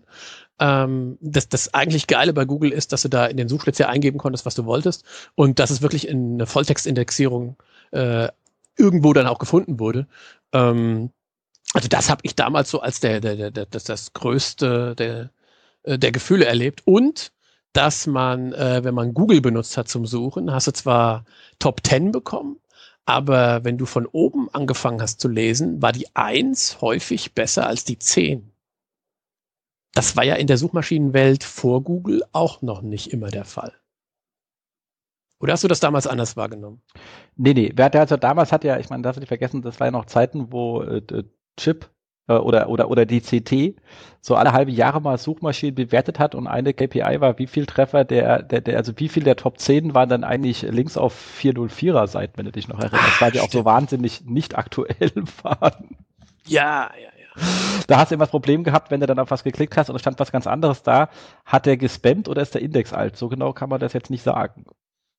Ja, ja, aber also aber die neue Welt für mich hat irgendwie mit der Volltextsuche angefangen. Und deswegen ähm, bin ich da auch dabei geblieben. Ähm, deswegen beginnt auch für mich SEO mit Content. Aber auch ganz klar in der Dreierstruktur, äh, also Content, Struktur und Off-Page-Maßnahme, ähm, finde ich halt, Content ist der, der, der, das erste Rädchen, was man drehen sollte, weil äh, das bestimmt, was in dem Index drin ist. Und wenn es erstmal nicht im Index ist, dann brauchst du nicht mit anderen Maßnahmen, also sprich Links oder Struktur da drauf zu schießen, weil dann kommst du halt nicht vor. Ähm, Index ist vor Ranking äh, erstmal ein Thema, um das man sich kümmern muss. Ähm, Deswegen äh, äh, formuliere ich das immer so platt, SEO fängt mit Content an. Ähm, und wenn ich dann tatsächlich Content meine, äh, rede ich fast auch immer ausschließlich von äh, Textinhalten. Auch natürlich wohl wissend, dass das Multimedial mittlerweile deutlich mehr dazu gibt. Ähm, aber all das andere sehe ich halt entweder, wenn es Google selbst äh, aussteuert, als ein anderes Vertical an, ähm, wo im Prinzip andere Spielregeln herrschen. Also wenn wir über Videos reden, klar, die zweitgrößte Suche ähm, nach Google ist die Videosuche mit YouTube, falls ich da überhaupt noch richtig liege. Ähm, und das ist aber halt trotzdem noch ein Stück weit alles anders, als wenn wir von SEO auf Google selbst reden. Ähm, deswegen würde ich das immer alles erstmal ganz grob runterbrechen auf äh, SEO, Textinhalte, Google, die äh, Plain 10 Links, ähm, auch wenn es die ja heute nicht mehr ausschließlich in dieser Form gibt. Ähm,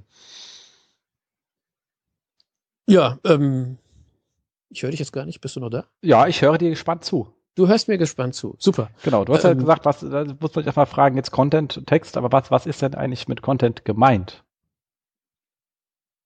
Steht hier bei dir im Text, ich lese nur äh, vor. Genau, das äh, habe ich doch versucht gerade zu erzählen was mit Content gemeint ist oder was ich mit Content meine, sprich der Text. Genau, aber das war die Frage des Themas, ähm, ist das, der Content schon mein Produkt oder ist der Content nur wegen SEO da? Ja, ja, also das sind so die klassischen äh, Ausgangsfragestellungen, die sich äh, eigentlich jeder stellen muss und auf die man auch nachts, wenn man geweckt wird, spontane Antwort geben muss. Ähm, die wichtigste Frage hier, ist der Content das Produkt für dich? Ähm, weil so unterscheidest du dich erstmal in die zwei großen Gruppen. Ähm, quasi Verlagsumfeld, also da ist der Content meist das Produkt. Der Text wird verkauft, also sprich der Inhalt wird verkauft. Ähm, oder sie hoffen, dass sie den verkauft bekommen oder finanziert bekommen. Und für äh, die Gegengruppe wäre ganz klassisches Beispiel der, der E-Commerce-Anbieter, der irgendeinen Shop hat und sagt, ähm, ja, für mich ist natürlich, mein Produkt ist eigentlich das Produkt selbst, also zum Beispiel die Waschmaschine. Und der Beschreibungstext dazu oder der SEO-Spam-Text dazu ist nicht mein Produkt, das ist nur Mittel zum Zweck. Die Frage äh, muss man sich äh, im Prinzip ganz am Anfang stellen, weil die äh, Auswirkungen hat auf die äh, nachfolgende Arbeit, die man machen kann. Ähm, genauso auch die Folgefrage, ähm, habe ich auf diesem Gebiet überhaupt Expertise oder ist das alles aus Recherche geholt? Ähm, auch da haben wir wieder die, eigentlich früher hat die noch gegolten, die klassische Trennung ähm, in, in, die informations- und inhaltsgetriebenen äh, Dienstleistungen oder Unternehmen, also als Beispiel jetzt hier Verlage, ähm, die äh, Expertise tatsächlich äh, in Form von, äh, sie rufen einen an, der sich damit auseinandersetzt, äh, äh, und, und schaffen sich das Thema äh, so drauf, dass sie einem anderen zuhören, der Expertise hat und das dann abtippen, ähm, versus der, die einfache, der ja, äh, Produkttexter, der eine Recherche macht und einfach bei Google sucht und guckt, was haben denn andere dazu geschrieben. Das ist jetzt eher wenig Expertise. Ähm, wenn du so deinen Shop betreibst oder also Inhalte in deinen Shop lieferst, ist es natürlich ein ganz anderes Umfeld. Exakt. Wobei man da auch mal die Diskussion hat, oh, Kategorien, Produkte, Texte, kostet alles irgendwie Geld, mö, mö, mö. Und ich mal sage, okay, aber eure Webseite muss ja irgendwie auch überzeugen. Also ist, eure Webseite ist euer Verkäufer. Ja. Und ähm, wenn du mal dein Verkaufspersonal in der Fläche anschaust, ist das jetzt auch kein geringer Posten. Und es gibt ja einen Grund, warum du den da hast und äh, warum du da auch Leute hinstellst, die überzeugend argumentieren können und nicht ähm, irgendjemanden, den du gerade auf der Straße gefunden hast. Ja, aber ich bin ja auch alt genug, ich kenne das ja noch. Da gab es noch Geschäfte. Also da ist man nicht bei Amazon einkaufen gegangen, sondern da äh, mit dem Fuß, zu Fuß hat man sich in Geschäfte bewegt. Und da gab es ja äh, gerade noch so Verkäufer, also diese Spezies. Und die waren ja aber auch schon zweigeteilt. Also da gab es die klassischen Salespeople, also die dir alles aufgeschwätzt haben, die besten Verkäufer. Und dann gab es diese, die mit Expertenstatus hinten in der Ecke standen, wenn du ein Problem hattest. Äh, und der hat dann dir das Problem sozusagen gelöst. Ähm, aber auch damals gab es schon diese Trennung zwischen Expertise und Sales-Know-how. Ähm, und äh, klar gehe ich damit, dass äh, wenn man äh, einen Shop betreibt, dass man äh, alles irgendwie ein bisschen abdecken muss. Aber das äh, folgert natürlich auf deutlich unterschiedliche Textinhalte, die man dann sich baut. Ja, aber die meisten Leute machen sich ja einfach Gedanken und sagen, wenn jemand über einen Shop kommt, dann weiß er ja, was er, was er will. Also ja. wenn jemand hier die DX EOS irgendwas Digitalkamera kaufen will, dann hat er wohl Ahnung von Digitalkamera. Es gibt jetzt aber Leute, die äh, sagen, ich brauche halt irgendeine Digitalkamera, aber keine Ahnung von dem Thema und die sind dann immer relativ lost. Ja, äh, kommt halt drauf an, wo du einsteigst. Ne? Also wenn der, der Besucher halt über Idealo kommt und seinen Preisvergleich schon durchführt, ist er relativ weit hinten in der Customer Journey. Ähm, da wird es wahrscheinlich nichts mehr sein, dass du ihm erklärst, warum es interessant wäre, dass er sich eine Digitalkamera kauft. Weil dann sucht er ja schon die Preise raus. Ähm, ja, da musst du halt wissen, wann, äh, in, in, in welcher äh, Stufe des Kaufprozesses äh, der Nutzer überhaupt bei dir aufschlägt. Ja, exakt, aber da muss man sich halt auch bei den Produkten Gedanken machen. Deswegen stelle ich mir diesen ganzen Möbelkram auch relativ kompliziert vor, weil äh, da habe ich ja wirklich viele Fragen an so ein Möbelstück, ähm, die online, die, ja, da muss man schon ein, ein bisschen überzeugen, bevor man da äh, investiert. Naja, spätestens im Warenkorb bei den Lieferzeiten hat man eh keinen Bock mehr. Ja, äh, Möbel ist halt auch ein echt schweres Umfeld, aber halt extrem hohes Marktvolumen, also doch durchaus interessant. Ähm, aber bevor wir jetzt Möbelverkäufer äh, werden. Oder du ähm, sagst, ich mach's wie Kaspar und sag, ich habe einfach nur eine Matratze und ist eh die beste aller Scheiß brauchst du nicht. Das ist eine relativ einfache Botschaft. Ich habe ja bei Casper gelernt, dass man sich guten Nachtgeschichten vorlesen lassen kann. Ja, das ist cool. Also ich weiß gar nicht, ob das war, es hat mir irgendeiner erzählt und ähm, das ist, äh, finde ich, spannend. Das hat so als Verkäuferstyle auch was für sich. Ja. Ähm, Fand ich aber eine gute Idee, anstatt den Leuten zu sagen, du hast hier 5000 Auswahlmöglichkeiten und ganz im Ernst, wer von uns ist Matratzenexperte? Wie oft kauft man sich denn so ein Ding? Und dann siehst du immer da und denkst, oh Gott, was, jetzt muss ich mir auch noch hier reinlegen. Ich will doch nur schlafen, ihr Pappnasen. Und muss ich dann auch hier irgendwie Entscheidungen treffen. Also komm, gib mir Maße und dann liefer mir irgendetwas, was geil ist und fertig aus. Ja gut, das Konzept dahinter heißt Sampling. Das wurde ja nicht von Casper erfunden. Das gibt es, glaube ich, schon mehr als ein Jahrhundert lang. Ähm, also aber die haben es gut gemacht einfach. Ja, ja, Fall. die Umsetzung ist halt äh, hervorragend anscheinend gelungen.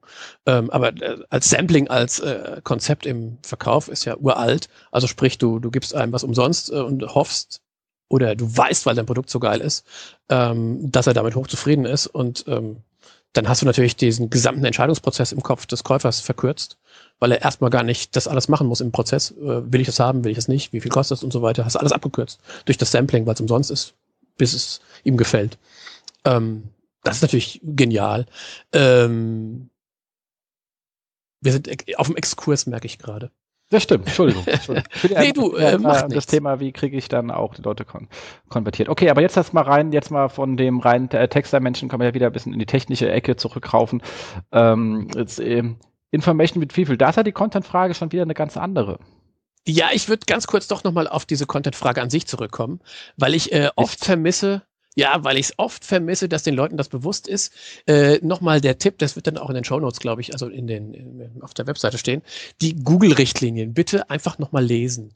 Da sind extrem wichtige Punkte aufgeführt, was Google nicht mag und was auch sinnlos ist, wenn man das tut, weil man es eigentlich äh, daraus keine Erfolge zieht. Ähm, aber irgendwie äh, doch viel zu viele Leute äh, sich dem anscheinend nicht bewusst sind. Das finde ich immer traurig, weil da geht extrem viel Arbeit drauf. Ähm, und das ist auch dasselbe wie äh, die Taktik heutzutage. Also wir haben jetzt über verschiedene Einsatzszenarien von Textinhalten gesprochen, auch wenn wir das jetzt nicht so klar äh, benannt haben, immer wir beide eben mit äh, dem Geplapper nenne ich es mal. Ähm, aber SEO-Texte oder SEO-Spam-Texte, wie ich es immer gerne nenne, ist, ist halt eine Taktik. Und äh, für mich ist der SEO-Text dadurch definiert, dass ähm, der Traffic-Kanal dadurch sich definiert. Also sprich, wenn ich mit einem Text ausschließlich, ausschließlich das Ziel habe, Traffic zu ziehen, dann ist das für mich ein SEO-Text. Der, der unterliegt dann aber natürlich anderen Regeln und äh, ausschließlich auch möglichst diesen taktischen Regeln, die für Google wichtig sind und jetzt nicht den Regeln, die eher im Qualitätsjournalismus oder äh, was ist ein geiler Inhalt ähm, und wie baue ich einen geilen Inhalt. Das ist eher für diesen Art von Text dann unwichtig. Ne? Also das, das sollte man sich schon mal im, im Kopf verankern, dass es da äh, Unterschiede gibt und dass die Unterschiede wichtig sind. Ähm, also ich greife das, äh, die, dieses Information Retrieval-Thema ein Stück vorher äh, auf jetzt. Wir, wir, wir, laufen da schleichend rein. Ähm, was ich jetzt in letzter Zeit ganz oft erlebt habe, ist, dass ähm, auf, auf Kundenseite ähm, es oft verwechselt wird, was ein echtes Content Asset ist und was ein SEO-Text ist.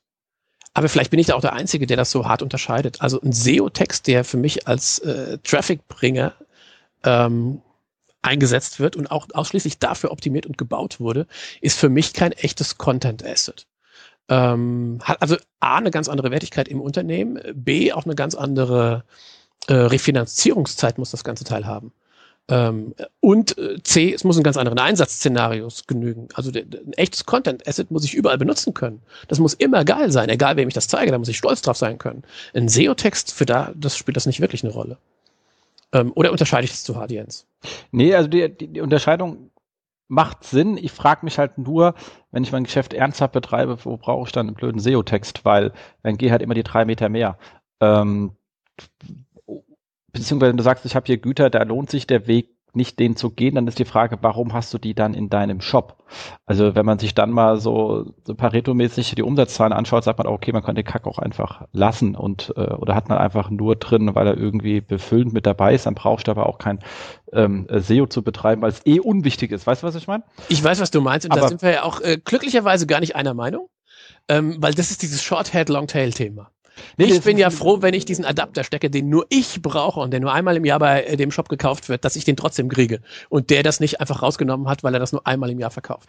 Ja, du hast doch eine fucking Pain. Das ist dir dann auch scheißegal, wie viel Surfs du anklicken musst, wenn das sowieso nur bei dem einen ist. Weißt du? Also das ist halt genau das, das, das Thema. Das, wo ich sage, das ist halt, äh, dann, dann reicht's reicht's mir, wenn das Ding mit seinen technischen Merkmalen, die da aus dem Datenblatt einfach äh, drin sind, da ist und ich nehme da halt sozusagen den den Rest mit. Ich meine, du kommt ja auch beim Mediamarkt kein Verkäufer an, weil du dir 2,30 Euro Kabel kaufen willst. Ähm, Ganz genau. Das, das, liegt halt einfach äh, lieblos in der Kiste. Ja, ich, ich sage ja auch nicht, dass man jedes Weil du es brauchst, bückst du dich halt auch. Ja, ich sage ja auch nicht, dass man jedes Produkt gleich ausstatten soll. Ähm, und man sollte vielleicht noch, oder vielleicht sollte ich das noch äh, explizit erwähnen, äh, Texte sind bei mir auch gar keine äh, Fließtexte, also so meine ich das gar nicht. Ein Text kann auch tatsächlich ähm, eine, eine Produktbeschreibung im Sinne von Bullet Points ähm, oder ähnliches sein. Also das ist für mich auch äh, Textinhalt. Ähm, und ich, also ich meine jetzt mit ähm, äh, alles, was wir in Richtung Content oder äh, wegen der Volltextindexierung ansprechen, nicht ausschließlich äh, den klassischen ähm, SEO-Text, äh, 300 Wörter, drei Absätze. Ähm, also alles andere, was in, in, in, in echten Wörtern ist, zähle ich auch dazu. Und äh, gerade da für so, so Sortimentshändler, die im Longtail sich verlaufen, klar, da brauchst du keinen Text mehr. Das ist eh die Frage, wie oft braucht man Text? Äh, viel häufiger ist es einfacher, ähm, das, die ganze Mühe in den Verkaufsprozess zu stecken und dort dann eine entsprechende Taktik anzuwenden. Exakt, und das Template halt richtig aufsetzen. Also. Ja. Und das, da sind wir schleichend reingekommen in diese ganze Theorie zum Thema Information Retrieval.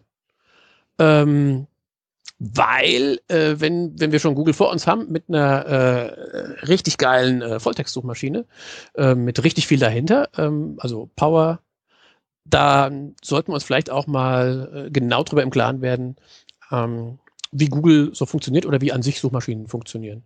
Genau, nur und, da noch etwas, ich will ja. ganz kurz mal zurück zu diesen ganzen Textthemen. Da ja. ist ja lustig, da sind ja welche da, da drin in dieser ganzen Kette die sich genau das nicht klar machen. Also, und zwar, also ich komme da nur drauf, weil es war so ein absurder Vortrag, das war lustigerweise irgendwie ähm, Content-Marketing-Konferenz, da hat einer von diesen großen Markenleuten erzählt, wie sie ihren geilen Content-Marketing machen und wie sie sich darstellen und Branding und cool und Schlag mich tot und äh, zusammen mit Contenast, weißt du, da bist auch gleich das ja. in der Apotheke und geil erzählen.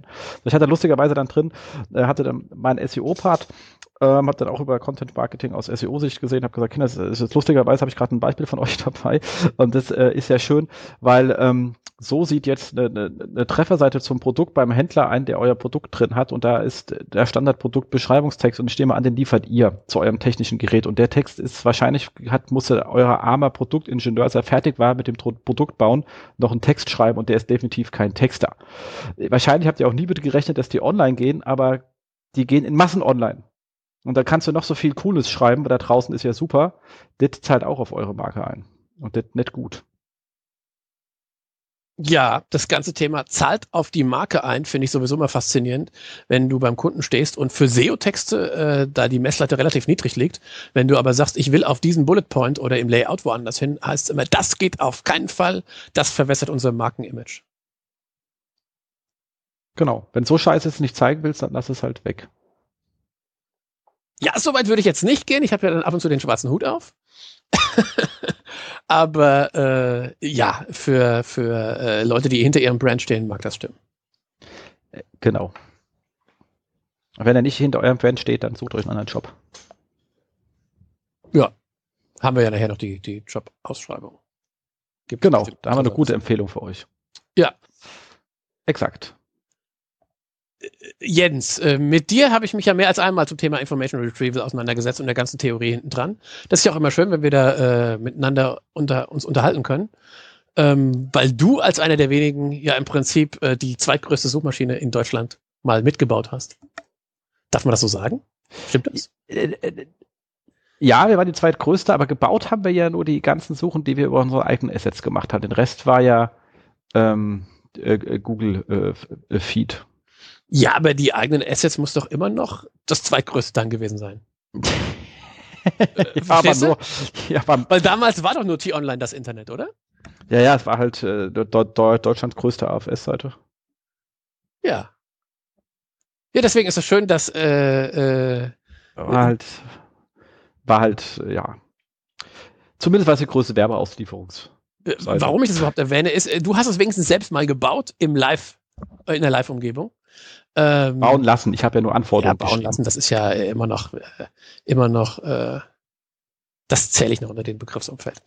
Ähm, ich selbst bin ja eher der theoretische Typ, also ich lese nicht nur, sondern ich teste halt auch, aber eher auf extrem kleinem Niveau.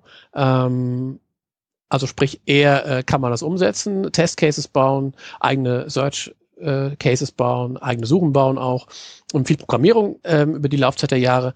Aber ich habe das halt nie irgendwie in einem Live-Umfeld machen müssen, äh, glücklicherweise, weil da kommen dann wiederum ganz andere äh, Probleme äh, rein, die man beachten muss. Deswegen finde ich es immer spannend, wenn ähm, du da deutlich mehr dazu beitragen kannst. Aber ähm, aus der, der Theorie des Information Retrieval habe ich mal so drei Punkte rausge nee, es sind eigentlich mehr Punkte, ähm, fünf Punkte rausgenommen, ähm, über die sich, äh, über die ich immer gerne rede und äh, über die ich auch jetzt gern kurz reden würde. Und ähm, da haben wir als erstes die äh, Definition, was für eine Suchmaschine und wenn ich von Suchmaschine rede, meine ich hier in diesem Kontext eigentlich immer Google. Ähm, die Definition, was für Google der Hauptinhalt einer Webseite ist. Äh, Google nennt das Main Content, abgekürzt mit MC. Wir sind jetzt in der glücklichen Lage, dass äh, die Google Quality Rater Guidelines nicht mehr geleakt werden müssen und dass man sie sich auf verschlungene Pfade von irgendeinem äh, besorgen muss, wie in den letzten Jahren, sondern dass die veröffentlicht werden. Der Link kommt auch in die Show Notes.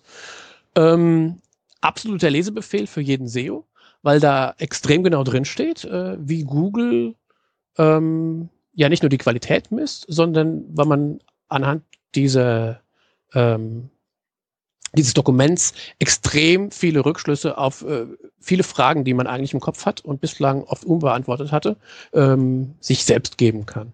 Und eine der wichtigen Weil dieses, das, das Spannende an diesen, was ja auch Leute oft missverstehen, diese Quality Rater, die raten ja nicht meine Seite jetzt live hoch oder runter, sondern die setzen die Marker nach dieser Abfrage, äh, ist der Content gut, ist er an der richtigen Stelle, etc. Also die, die ganzen Fragen, die da drin sind, die gehen die durch und markern halt diese Dokumente damit an.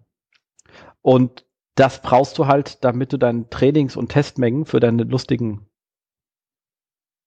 KI-Kacke hast. Ja, nicht nur KI. Also ich meine, das ist ja, äh, lass uns das mal nicht so hochgreifen. Also so, wie baut man, wie macht man Qualitätssicherung von Algorithmen? Äh, Wäre vielleicht das Oberthema. Äh, in der Uni heißt es wahrscheinlich anders, aber äh, so hätte ich es jetzt genannt. Also äh, sprich, du hast den Zustand A, äh, du willst jetzt einen neuen Algorithmus einbauen, und danach hast du den Zustand B und dann musst du ja irgendwie per Hand äh, rausbekommen, ist der Zustand B, den du jetzt neu äh, erzeugt hast, besser als Zustand A. Und wie macht Google das? Die haben da Quality Rater sitzen, also echte Menschen, die anhand von vordefinierten äh, Checklisten oder wie auch immer man das nennt, ähm, einfach äh, bestimmte Punkte abhaken und äh, sich aus den SERPs angucken. Sind die danach besser oder sind die danach schlechter? Und das runtergebrochen bis auf Einzelseiten, also URL-Ebene. Das ist extrem viel händischer Aufwand, aber dann hast du natürlich eine äh, ziemlich, ziemlich geile, feine äh, Qualitätskontrolle äh, von deinem Zustand nach dem Update sozusagen auf deiner Testmenge. und kannst sagen, das hat geholfen oder das hat nicht geholfen. Ähm, ja, also das ist quasi der Prozess des äh, äh, der Quality Ratings, ne? Exakt. War ähm, früher einfach äh, arme Menschen dran gesetzt und hatte auch verschiedene. Es gab ja, es gab ja immer diese, diese ähm, ähm, Track-Konferenz, Text Recode, ähm, äh, Text Retrieval Conference. Um, ähm, und da gab es immer verschiedenste Tracks drunter, wo halt wirklich Leute, war noch, das war noch alles vor Google-Zeit, ähm, wobei ich glaube, die gibt's immer noch, ähm, wo einfach Leute an, an Search-Algorithmen gearbeitet haben, verschiedenste Arten und Weisen und haben die dann dort testen lassen. Die mussten halt immer gegen den gleichen Testkorpus laufen. Ja. Den die dort hatten. Und da gab's halt irgendwie so einen Large-Modus, das waren damals 5 Gigabyte Text. ähm, aber das war damals der, der, der Large-Index und so. Und es gab's halt auch für, für Short und es gab halt auch Aufgaben dann im, äh, im, im Zuweisen. Also du kannst ja anstatt, du kannst ja Suche auch umdrehen und einen, einen Push-Dienst rausbauen. Dass du einfach sagst, ich möchte Dokumente zusortiert haben äh, zu, zu Leuten. Also wenn du so einen Case hast, äh, Eingangspost automatisch zuweisen oder so ein Case. Ähm, und gerade da haben die dann halt immer hingesetzt, wurden drauf losgelassen und die haben dann dort einfach brav ihre Precision Recall Diagramm zu den einzelnen Algorithmen gemalt. Und dann konntest du sagen, war er besser oder nicht. Ja, das ist quasi, macht Amazon das nicht mittlerweile mit, mit so Lagerrobotern auch, also wo äh, irgendwie so ein Regal eingeräumt wird und dann darfst du mit deinem geilen Roboter, der nicht aussieht wie ein Mensch, also so, so riesige Greifarme hat, ähm, ganz diffizile Sachen aus dem Regal rausräumen. Am Ende wird gezählt, wie viele davon sind noch ganz. Ja, wobei hier hast du ja die beiden Werte. Das Problem, du hast ja immer das Problem bei der, bei, bei ähm, äh, Quality, dass du in, in Search äh, die Themen hast, Precision und äh, Recall und du kriegst ja nicht beide gleichzeitig gehoben, weil die sich zum Teil widersprechen. Ja. Dann musst du immer wissen, bin ich jetzt in einem, äh, habe ich jetzt ein Recall-Problem oder habe ich ein Precision-Problem? Also ganz einfach, Shorthead hat man in der Regel ein Precision-Problem, weil Recall-Latte ist ja so viel, dass es eh egal, ob ich vollständig bin oder nicht. Je, weit, je länger ich longtermig werde, desto schwerer, desto eher kann ich auch in ein Recall-Problem reinlaufen. Richtig. Dafür haben sie jetzt ja bei RankBrain. Ja, aber das ist genau das Thema. Also das ist halt äh, dies, dieses ähm, ähm, ähm, Recall-Problem eben anzugehen, weil wenn ich halt wenig Dokumente habe, dann nützt mir der beste Ranking-Algorithmus nicht, weil ich halt einfach nur wenig ranken kann. Also es ist einfach nur wenig da. Und da ist die Frage, bin ich denn voll, also Recall ist die Frage, bin ich vollständig, habe ich wirklich alle möglicherweise relevanten Dokumente im Index überhaupt identifiziert? Also es ist total egal, wenn ich nach Auto suche, weil kein Mensch wird sich die 80 Dokumente durchlesen. Aber wenn ich halt Auto, günstige Auto, Kfz-Versicherung für einen Golf 4 einer bei vier Fahrern und Nutzung in der Firma eingebe, dann wird es langsam etwas scharf. Ja. Genau.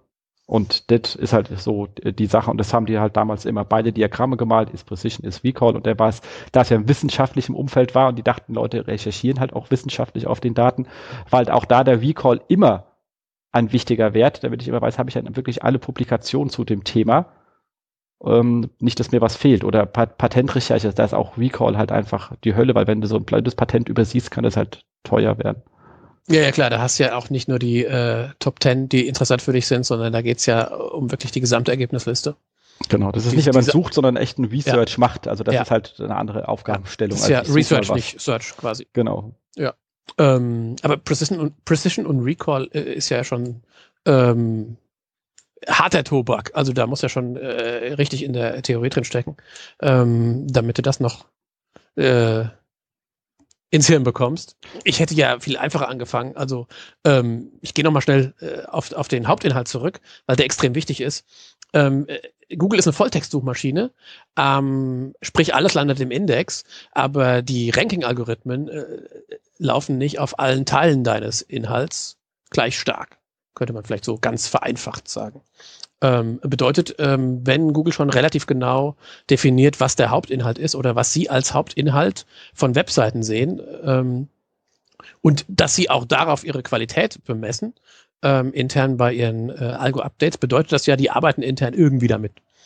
Ähm, sollte man sich darüber Gedanken machen, ähm, wie sieht Google meinen Hauptinhalt? Weil das ist der Bereich, in dem SEOs sich eigentlich tummeln, wenn wir von Rankings reden.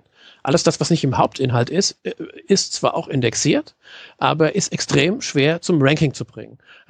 Äh, zu dem Thema gibt es ja auch mehr als die eine Aussage von Google, ähm, was sie mit äh, versteckten Inhalten oder Inhalten, die nicht gleich lesbar sind, äh, meinen, ähm, sprich wie die behandelt werden, nämlich eher gar nicht oder schlecht.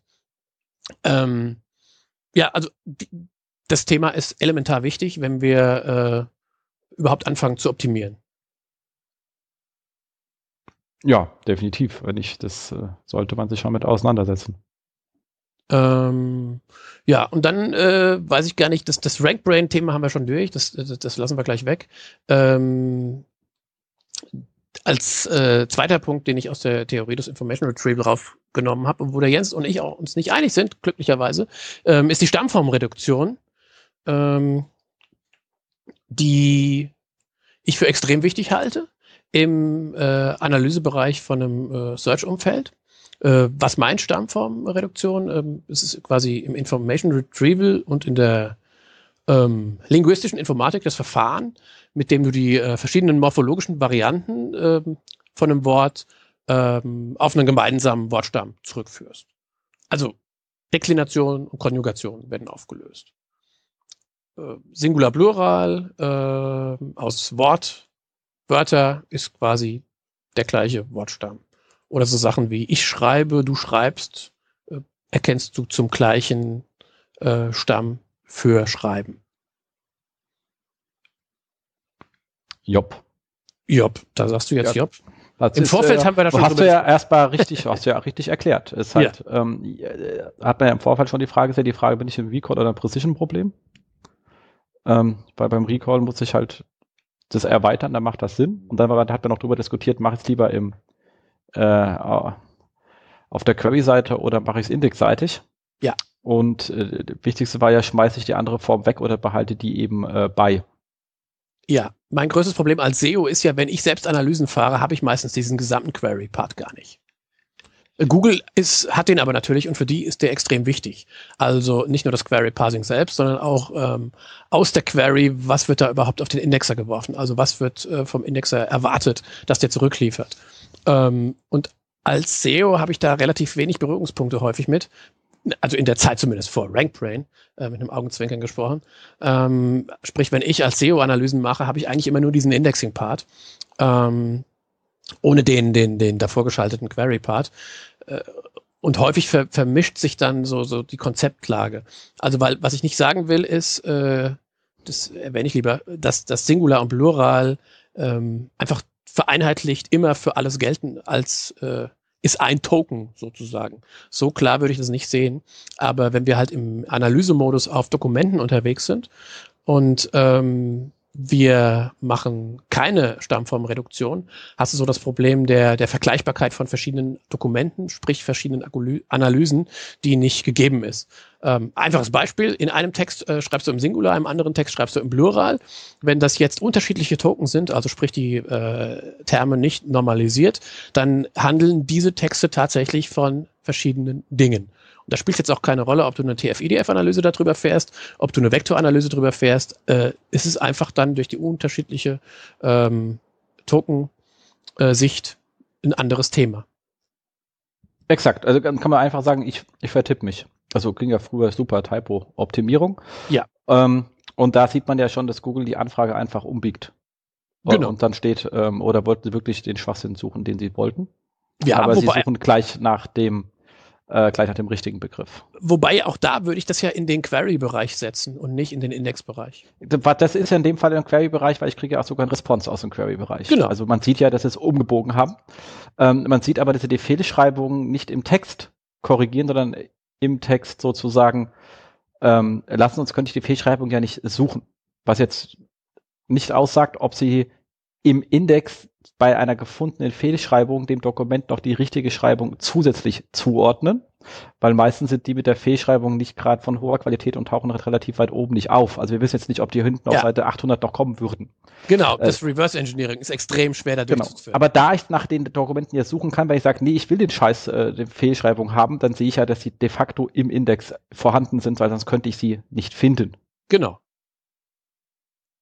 Exakt. Und bei der und da haben wir vorhin auch drüber diskutiert, ob ich dann diese bei der Stammformreduktion die Originalversion behalte und die Stammform mit dazu schreibe in dem Index und genau diesen Umswitch nicht auf dem Query Processing mache. Äh, warum war meine Meinung dazu? Weil ich es im Index also den Index abzufragen und zwar der Index wird ein bisschen größer durch diese Aktion. Er wird einfach etwas größer, weil einfach mehr Worte drinstehen, die nicht im Dokument sind. Also ich habe sozusagen von meiner Maschine zugeschriebene Informationen am Dokument. Die sind aber überschaubar in der Menge. Also das ist jetzt nicht so, dass der Index äh, sich dann äh, verhundertfacht oder so. Und ähm, die Indexabfrage ist eine sehr sauber gemachte Geschichte, die geht sehr effizient. Ähm, die Query-Ausweitung auf der Query-Seite geht zwar in, bei der einzelnen Query auch sehr schnell, aber da es wahnsinnig viele Leute schreiben, muss es ständig machen. Beim Index muss ich es halt nur einmal machen. Also bei dem Dokument einmal, dann finde ich es danach auch immer, ohne dass ich mehr Logik in den, in den Query-Prozess schreiben muss. Ja, und jetzt wird das alles auf den Kopf gestellt mit RankBrain. So, und wir ja gar nicht wissen, ist das auf dem Index oder auf der Query, also zumindest wissen wir das nicht offiziell. Genau. Ähm, bei RankBrain, da kippt das Ganze. Also wenn die von der Theorie, ist ja hier, ich glaube, Markus hat immer das Beispiel hier, wer ist denn, ähm, wer ist der Hauptdarsteller im Film XYZ. So, wenn ich das heißt ja im Grunde genommen, wenn ich das semantisch auflösen muss, muss ich die Anfrage also umbauen. Das ist relativ komplex auf der Query-Seite. Auf der Index-Seite ist das allerdings die Hölle. Weil du weißt ja, ob du noch weißt, wenn man so früher mit XML hat gesagt, geil, mit XML, dann kann ich ja alles Mögliche rein annotieren. So, nur ich muss mir dann eine Logik, eine starre Logik überlegen die kann ich dann auch in mein, da kann ich dann auch meinen mein Query-Prozessor drauf trainieren, dass er mir die Query in diese Logik reinbringt. Aber das anno, zu annotieren, weil er ist ja, er ist ja ein Hauptdarsteller, ich muss sagen, also A, XYZ-Name, du bist Hauptdarsteller, du bist Vater von, du bist von, weißt du, äh, wenn, wenn, du kannst ja auch sagen, ich, wer ist Hauptdarsteller von dem und in welchem Film hat sein Sohn mitgespielt, du kannst ja beliebig äh, kombinieren. Das displayt dein Index relativ schnell einen Faktor, also in, in, in, das skaliert so richtig eklig gegen. In die Hölle kommen wir da. Also Exakt. sobald du semantische Annotierung vornimmst. Äh, Exakt, und ähm, da läufst du. Wird sehr warm. Auf der Indexseite läufst du da in eine echt ähm, brutale Hölle. Äh, da ist schon eher zu überlegen, ob man sowas, deswegen haben sie sich ja auch sowas hier wie das, glaube ich, äh, äh, Freebase oder sowas geholt, wo die Annotation da ist und wo du sagst, ich schicke die Query erst gegen die Annotation und erweitere die massiv. Ja.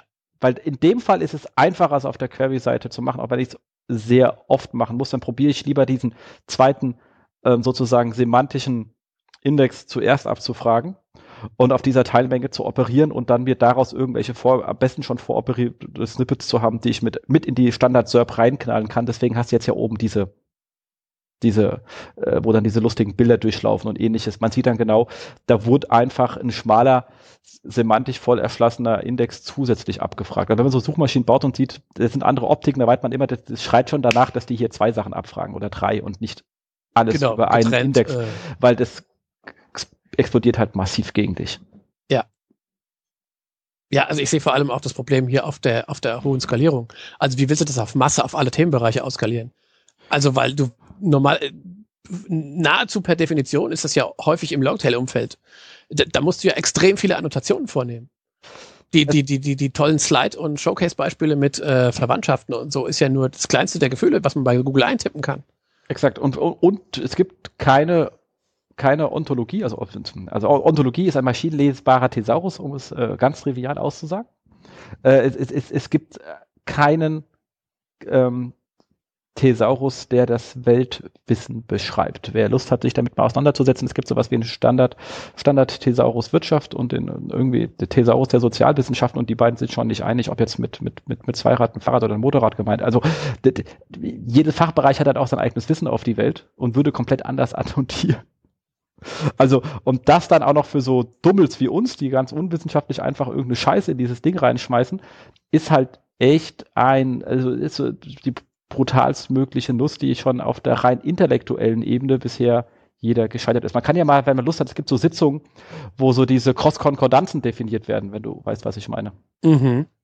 Also Einspruchspunkte von einem Thesaurus im anderen. Und da können sich Leute stundenlang über ein, über die Benennung in ihrem gegenüber dem anderen Thesaurus, ob das wirklich das gleiche ist, streiten. Also es wird auf wissenschaftlicher Ebene sehr lustig, also geht so ein bisschen Absurdistan auf äh, für so einen Normalmensch, wenn man dazuhört, äh, aber die können sich da bis aufs Blut streiten. Ich, ich, ich bin immer wieder überrascht, wie, wie, deine Freizeitbeschäftigung aussieht. Also meine Zeit lässt das alles nicht zu, sich mit solchen Dingen zu beschäftigen. Ich kann ja auch, ich kann ja aus, aus, aus vier Dekaden Erlebnissen hier erzählen. Ja, das äh, schaffe ich bald auch. Also von daher ähm, ist es noch kein Argument, Jens. Das ist noch kein Argument. Aber äh, zu dem Thema sage ich immer, das ist wie wenn du Kopfschmerzen hast und gehst zum Orthopäden. Äh, da sagt er, das ist ein Problem ihrer Haltung. Ähm, gehst zum Zahnarzt äh, mit Kopfschmerzen, sagt er, ja, ja, das ist das Problem ihrer Zähne. Immer aus der eigenen Sichtweise heraus. Exakt. Ähm, das ist halt schwer abzubilden und das sieht man halt, dass da viel gedreht wird, wo die einfach über spezielle Indizes drüber ruppeln. Wo man sich dann wieder fragen kann, wie kommt man denn dort wiederum als äh, Quelle rein, da kommt man ins ganze Schema-Org und bin ich überhaupt Autorität und all den ganzen Krab rein. Ähm, aber der, der, der Hauptindex ist doch relativ logikbefreit. Ja, ich habe da ja auf der Campix schon äh, den äh, so ein paar Slides immer ge gern gezeigt zum Thema Query Synonyms, weil das ja auch in äh, die Richtung, wie verbessere ich mein Result Set auf einer Longtail Query ähm, von Google ausschlägt. Und das ähm, Patent ist eigentlich zumindest in der US-Szene äh, auch diskutiert worden. Und ähm, ich bin immer noch auf dem Standpunkt, ich glaube es noch äh, nachweisen zu können, dass Teile davon ähm, in der heutigen, im heutigen äh, Google-Verhalten noch äh, sichtbar sind.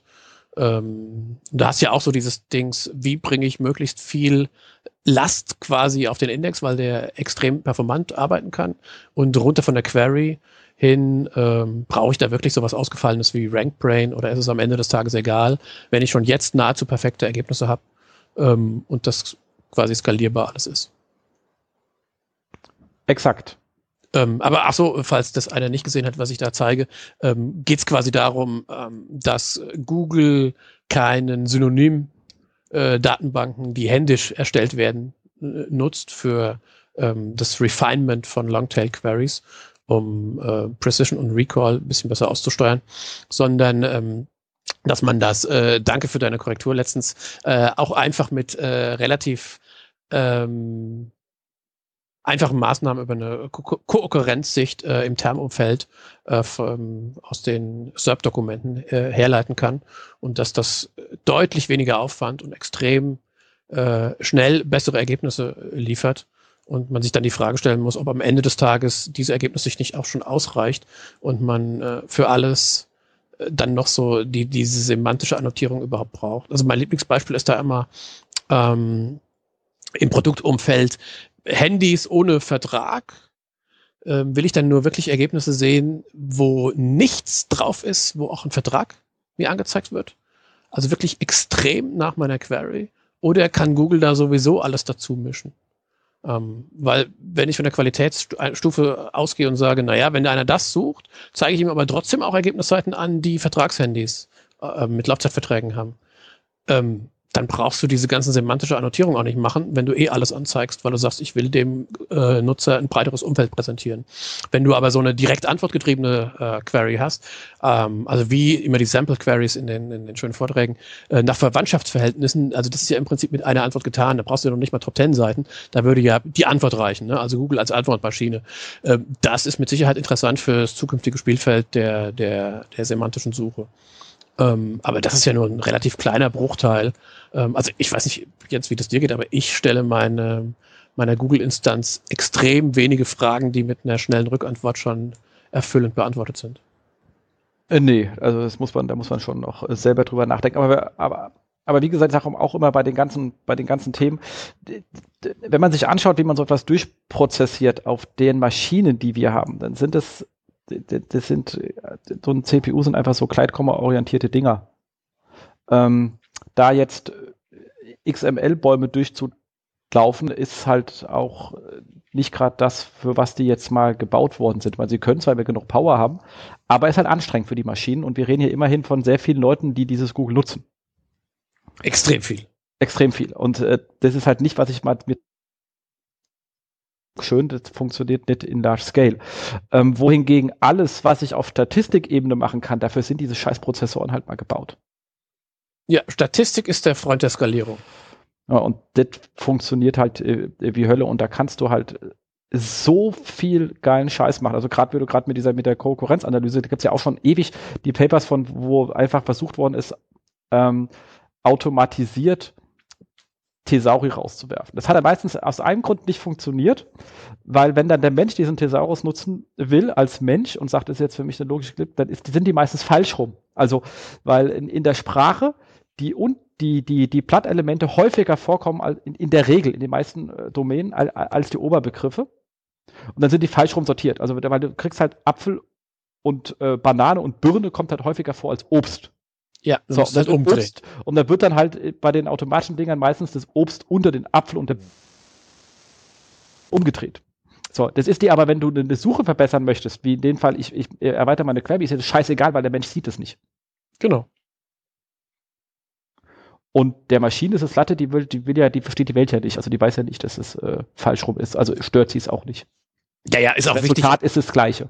Ja, ja. Also, was ich immer faszinierend finde und auch deswegen immer erwähne, in dem Patent oder in den meisten Patenten rund um dieses Thema oder Papers steht auch explizit immer drin, dass das äh, keine echten äh, äh Synonymdatenbanken am Ende rauskommen, äh, im Sinne der Definition. Also sprich, dass eben genau diese Verhältnisse ähm, aus der, der Zielerreichungssicht äh, gedacht werden und ähm, eben nicht äh, nach Definition stimmen müssen. Äh, sprich, also auch nicht stimmen müssen, wenn es ein Mensch äh, händisch lesen würde. Exakt. Das, exakt, genau. Und äh, das ist funktioniert die Dinger super. Also das ist schon eine schöne Geschichte. Äh, exakt. Dann hast du hier noch äh, NLP.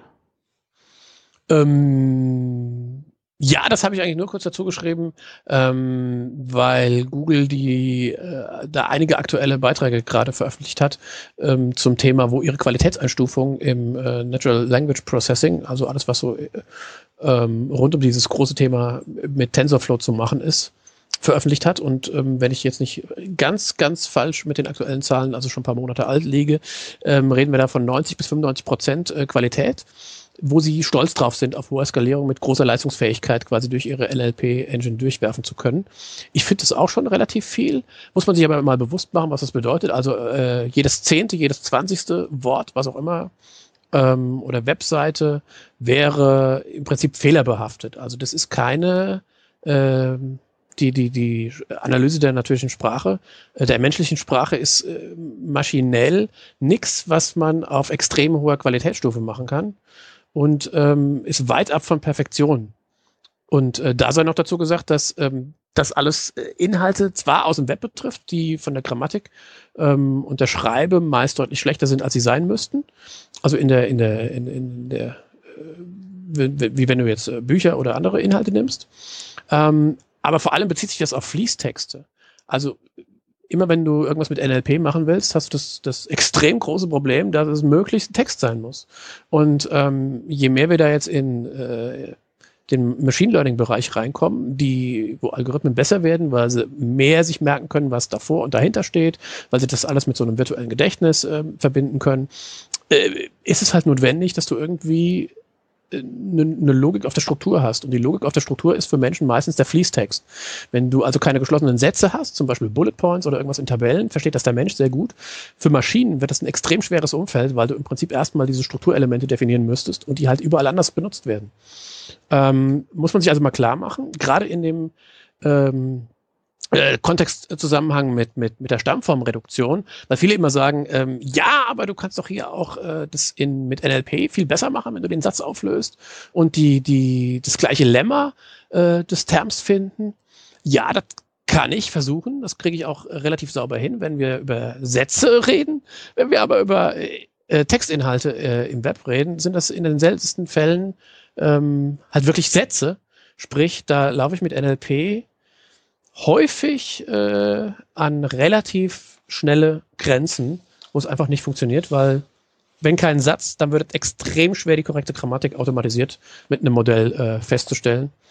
Und ähm, ja, deswegen im Kontext nochmal äh, schnell erwähnt, äh, dass das äh, es viele Neuerungen und Fortschritte bei, äh, bei diesen ganzen Machine Learning und äh, Artificial Intelligence Dingen gibt, aber man immer genau betrachten muss, wo könnte man die überhaupt einsetzen und wo macht es gar keinen Sinn, das ganze Zeug einzusetzen.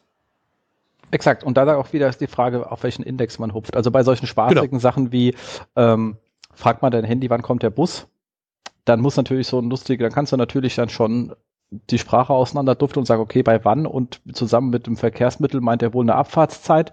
Und wenn ich ihn jetzt alle Abfahrtszeiten von allen Bussen von Deutschland schicke, dann ist er etwas überfordert. Also macht es wahrscheinlich Sinn, mir den, den Ort von seinem Handy zu knuddeln. Kontext, und wenn ich das jetzt weiß, ja. ähm, dann macht es wahrscheinlich auch blöd, wäre es doof, das Ganze jetzt auseinandergenommen äh, in eine sinnvolle Abfrage an den Webindex zu schicken, weil der dafür so gar nicht geeignet ist, diese Frage ja. zu beantworten, sondern dann gucke ich, dass ich halt irgendwo dafür meinen Spezialindex habe oder irgendeine API anhauen kann mit einer, mit einer Query, auf der ich das auf die API übersetzt habe und dann dem das Ergebnis zurückliefer.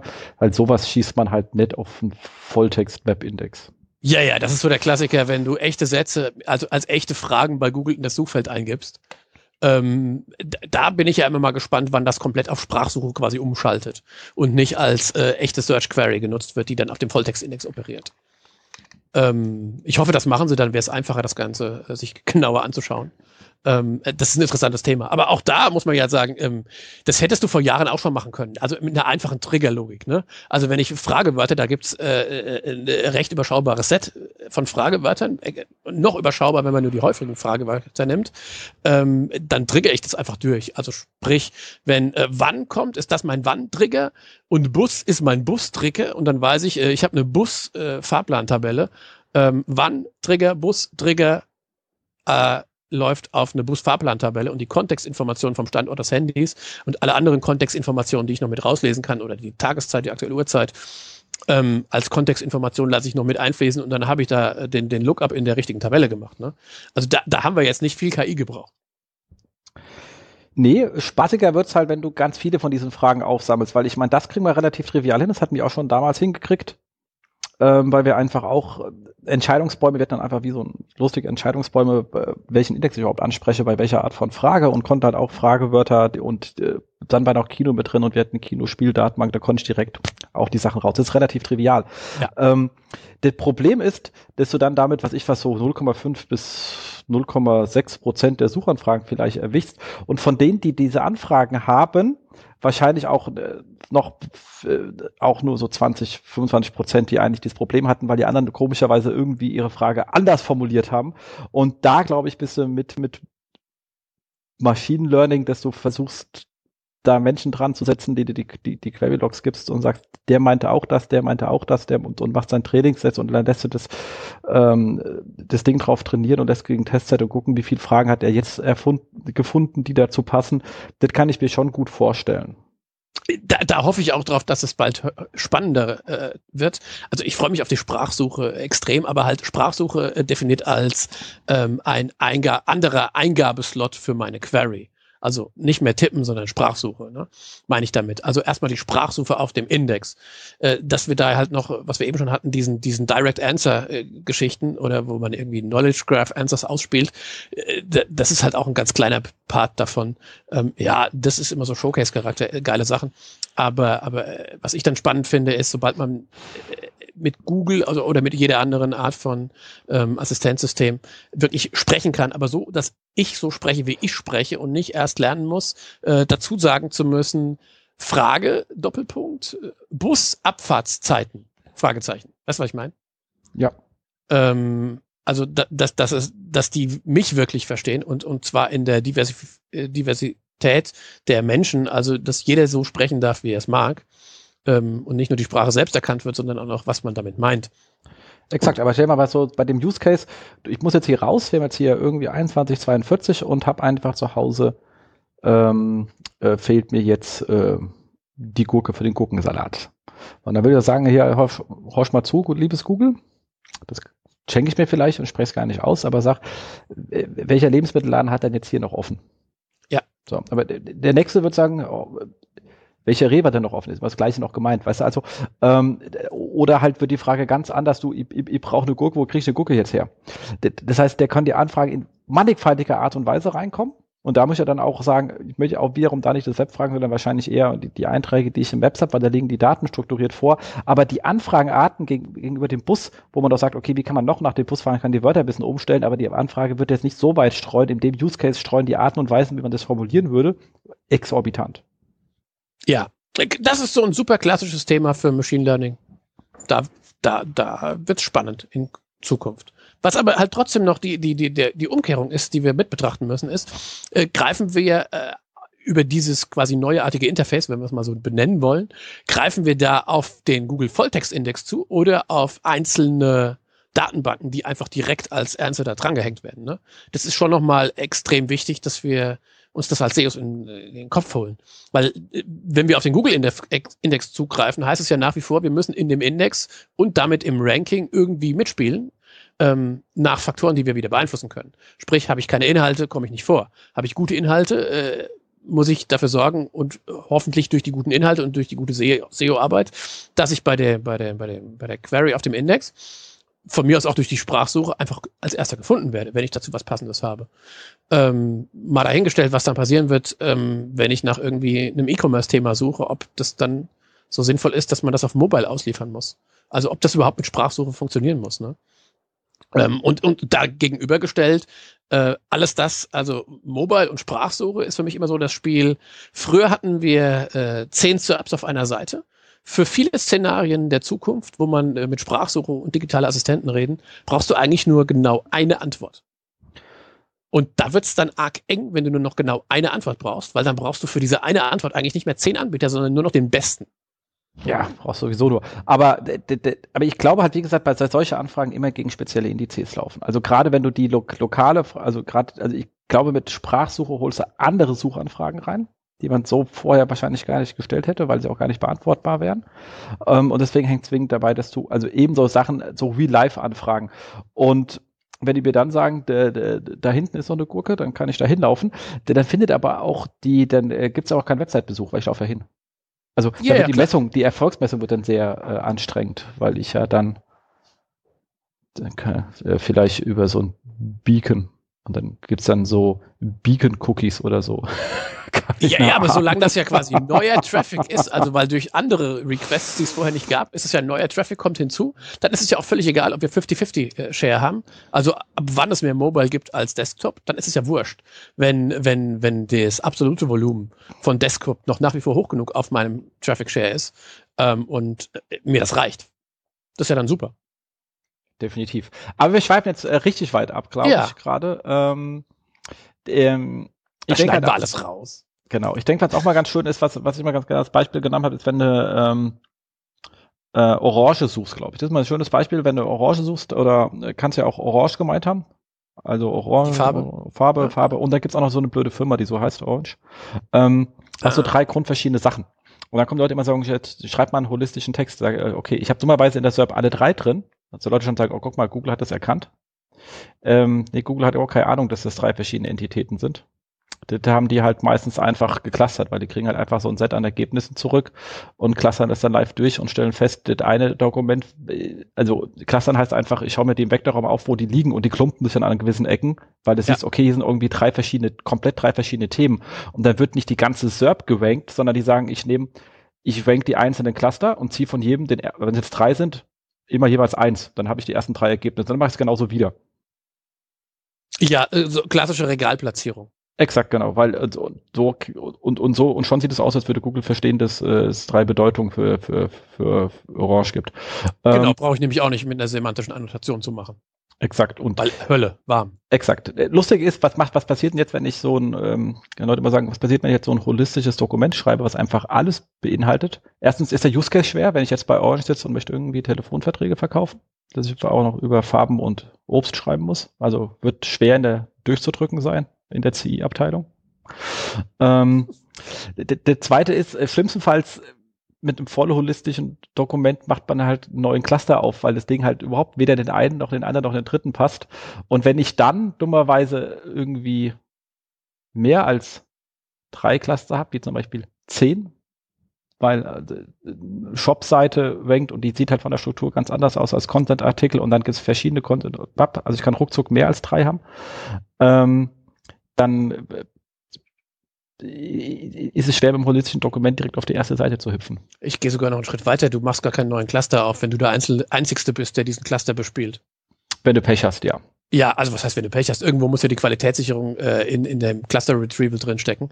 Und wenn du alles zu einem Cluster was machst, machst was ein bisschen anders ist, ähm, dann hast du nämlich deutlich mehr als äh, äh, diesen vierten Cluster, dann hast du gleich ein paar Millionen mehr. Exakt. Deswegen muss man bei diesem holistischen Thema immer aufpassen, dass man trotzdem monothematisch äh, sozusagen. Ja, deswegen mag ich das Wort auch nicht Bleibt, so, weil, weil, weil- weil die Definition dahinter extrem schwammig ähm, in, in, in, in, in Köpfen spielt. Also wenn, wenn, wenn ich in meinem Kopf holistisch denke, dann habe ich nicht so eine äh, konkrete Definition dahinter. Ähm, also selbst ich nicht. Äh, Das, das, das, das, da habe ich immer ein bisschen so Berührungsprobleme. Ähm, also ich, ich gehe immer auch noch den Schritt weiter, wenn, ähm, also was ich oft sehe, ist, dass Texte Struktur bekommen durch die Suggests zu einem vorgegebenen Keyword. Das finde ich immer extrem problematisch, weil dann spielst du genau auf dieses, ähm, ich will aber doch ein möglichst allumfassendes Dokument bauen, Thema auf. Und äh, wenn dein Suggest aber jetzt äh, quasi Suggests äh, liefert zu unterschiedlichen Intents, und die müssen gar nicht äh, extrem weit in verschiedenen Clustern liegen, das kann ja sein, dass die ähm, äh, näher verschieden sind, dann ist das trotzdem einfach ein anderer äh, Intent, den du damit spielst, wenn du das einfach so ungesehen, ungefiltert, unbewertet aus den Suggests äh, übernimmst. Deswegen habe ich da immer ein bisschen Probleme, wenn Leute sagen, oh ja, ähm, ich habe ein Keyword, mache meine Keyword Research ganz schnell, ich gucke mir die Suggests an und dann gibt es für äh, jedes Suggest eine Zwischenüberschrift. Ja, oder du schreibst, also saugeil ist ja, wenn du komplett am Intent vorbeischreibst. Also das sind ja, also wenn du dann diese kla klassischerweise, äh, gerade so oldschool, du hast dann halt äh, deinen armen, armen un unterbezahlten Kategoriebetexter und der schreibt dir dann da irgendwelche lexi lexikalischen Erklärungen in, in umfangreicher Länge, weil es muss ja heutzutage mindestens alles 2000 Wörter haben, äh, als aber voll lexikalisch und zahlt nicht darauf ein, dass du da ähm, äh, Produkte hast. Wenn du Pech hast, äh, denk Google, du bist ein Content-Anbieter und dann bist du bei transaktionalen Queries gar nicht mehr dabei. Ja, ähm, das ist ja das ganze Thema, wo ich äh, unter Regalplatzierung nicht nur den Intent sehen wür- würde, sondern sogar noch einfach den Schritt weitergehe und sage, ja, Google bespielt diese einzelnen Platzierungen aus verschiedenen Teilindexen oder zumindest verschiedenen Verticals. Also in so einem gemischten Information- und äh, transaktionalen Umfeld hast du einfach verschiedene äh, Rollen, die abgebildet werden mit verschiedenen Inhalten. Und da dürfen halt äh, wie Google das halt äh, einschätzt, selbst äh, den Intent einschätzt für den, für die, für den Search. Und dürfen halt eine bestimmte Anzahl von äh, Shops mitspielen und eine bestimmte Anzahl von Informationsseiten und gegebenenfalls eine bestimmte Anzahl von Vergleichsseiten. Und wahrscheinlich gibt es da auch noch eine feste Platzreihenfolge, wer wo stehen darf. Und äh, wenn du dann halt bei dem Falschen mitspielen willst, dann spielst du halt bei dem Falschen mit. Und dann hast du halt vielleicht Pech, wenn der andere zu stark ist. Exakt. Und, das, und, und, da hat Google halt einen riesen Vorteil von Daten, die wir nicht haben. Das sind nämlich die Interaktion mit der SERP. Und zwar mit der gesamten SERP, wäre ja nur das an, was bei uns kommt. Und äh, die können relativ klar an, an, an den Suchanfragen erkennen, was für ein Intent bei den Großteil der Nutzer hinten dran liegt. Und wenn jetzt bei einem Suchbegriff irgendwie 80 Prozent der Leute auf Shops klicken und nur 20 auf irgendwelchen erklärenden Seiten, dann kriegen natürlich auch die Leute einfach mehr Raum eingereicht, auch wenn jetzt nicht kaufen in der Query steht, sondern weil man es einfach anhand des Klickverhaltens gemerkt hat. Aber bei den Texten finde ich so lustig, und da kommen wir wieder zum nächsten, egal mit welchem SEO dich unterhältst, der sagt immer, ich habe das und das, und dann wurde ich von Google abgestraft. Und das ist der lustigste Satz ever. Ja. Weil, wenn ich solchen scheiß Text draufschreibe, dann wurde ich nicht wegen den Texten abgestraft, sondern Google hat aufgrund der Texte mich einfach in den anderen, äh, in den anderen Cluster geschoben. Das heißt, ich habe, ich schränke jetzt zu anderen Scheiß, mit dem ich halt nichts anfangen kann, äh, auf den ich auch nicht monitore, wahrscheinlich, weil ich das äh, nicht in meinen lustigen drei Keywords dran habe, die ich monitore, weil für mehr habe ich eh kein Geld. Ähm, und dann denke ich, ich bin halt äh, abgestraft worden. Nee, ich habe mich halt in die falschen Intent geschrieben oder ins falsche Regal, also äh, habe die Maschine verwirrt. Das ist keine das, Abstrafung. Das ist genau, keine also, Abstrafung. Wenn du den falschen Intent triffst, also das, das ist auch das, was ich ganz eingangs schon ein bisschen unkonkrete damals formuliert habe, also vor einer Stunde oder so. Ähm, aber ähm, du musst halt zentrale Fragen stellen, was der Content bzw. der Text erreichen soll. Ne? Und das muss ähm, sinnvoll irgendeinem Ziel unterliegen. Und wenn das Ziel äh, Verkaufsprozess begleiten ist, dann ist es äh, äh, wahrscheinlich nicht so gefährlich, dass du den Intent für ich bin der Shop verwässerst, als wenn das ist, ähm, ich mache eine Themenseite über die schönsten ähm, Schränke im Wohnzimmer und hau das äh, unter jedes Produkt mit einem anderen Text dazu. Weil dann äh, ist die Gefahr deutlich größer, dass Google sagt, naja, Moment mal, ist das jetzt noch ein Shop oder ist das jetzt ein Inhalteanbieter? Und wenn du dann switcht, hast du halt geswitcht. Aber es geht noch perfider. Ähm, es geht noch deutlich perfider. Es, äh, da kommen wir auf das, das Thema ähm, Main Content äh, zurück. Wenn du es schaffst, als Shop ähm, Rankings zu haben, und willst jetzt mehr Rankings, vor allem mehr Longtail-Rankings haben und denkst dir, ach, da ist das geeignete Mittel der Wahl, die geeignete Taktik, reflexlos hast du das, äh, ist dir das eingefallen, ein SEO-Spam-Text, der irgendwo in die Sidebar geknallt wird. Und damit äh, Google den auch als äh, Text wahrnimmt und äh, versuchst ein bisschen zu bescheißen, dass das jetzt äh, mehr als Hauptinhalt, als als versteckter Inhalt gilt. Und wenn du es jetzt schaffst, dass Google total verwirrt ist, was dein Hauptinhalt ist, erreichst du nämlich Folgendes, dass quasi dein Text zum Hauptinhalt wird und deine bisherigen äh, richtig erkannten Hauptinhalte, nämlich die Produkte, mit deren Beschreibung, mit deren Fachtermini nicht mehr der Hauptinhalt sind und dein Ranking shiftet nicht nur, weil du einen anderen Intent spielst, sondern weil du auch den Google, also Googlebot quasi komplett verwirrt hast und er jetzt gar nicht mehr das findet, was dir wichtig ist. Und das hast du, äh, sehe ich, äh, das finde ich immer toll, wenn ich sowas finde, ähm, weil da hast du jetzt halt richtig äh, tolle Ziele erreicht. Du rankst jetzt zu all dem, was in diesem Text drin steht, wenn du Glück hast, irgendwo informational, aber dein Shop ist halt äh, komplett weggeschossen. Genau. Und dann kommst alle und sagen, ich bin, ich hänge im Panda. Sagst, äh, ja, mit Panda wieder. hat das dann halt nichts zu tun. Du genau. hast einfach nur die falsche Maßnahme, falsch gemessen, äh, falsch ausgesteuert, äh, falsch überhaupt. Also falsch ist da das, das gemeinsame Wort, die Konkurrenz. Ähm, äh, gibt es extrem viel zu beachten. Ähm, äh, kann man viel falsch machen und äh, braucht man dann noch nicht an den Links anzufangen. Exakt. Und glaube ich immer, dass 90 Prozent der ich wurde abgestraft einfach nur, ich habe keine Ahnung, wie eine Suchmaschine funktioniert ist. Das äh, unterschreibe ich sofort. Das unterschreibe ich sofort. Also ich äh, als, äh, als SEO mit dem schwarzen Hut auf finde ja auch, ähm, dass man nur dann äh, auf 100 Prozent ist, wenn Google ein Problem mit dir hat. Also sprich, wenn man auf die Null vorrückt, also weg ist. Weil nur dann weißt du, wo du bist. Weißt du, was ich meine? Ähm, so würde ich das ja definieren. Also, also will ich doch zumindest Testcases haben, wo ich das nachvollziehen kann, wie weit ich da bin. Definitiv. Ähm, und, und, und also abstrafen äh, bedeutet, äh, ja, ich stelle eine Hypothese, für was ich abgestraft werde, und dann versuche ich das auch als Hypothese zu beweisen. Und wenn dann das nicht rauskommt, dann muss ich mir Gedanken machen. Also, weil sonst hast du halt extrem große Probleme. Wenn du irgendwas skalierst, weil du glaubst, es hat einen Erfolg, ist aber einfach falsch gemessen, falscher Eindruck, ähm, ja, ist extrem ärgerlich. Also, äh, also klassisches Beispiel, du hast die 5000 SEOs beim Texte für deine Produkte äh, gerade gekauft, die waren auch günstig, die setzt du live und plötzlich sind deine Rankings weg. Ist unschön, wenn du eigentlich andere Ziele hattest. Kann man smarter machen, kann man vorher messen.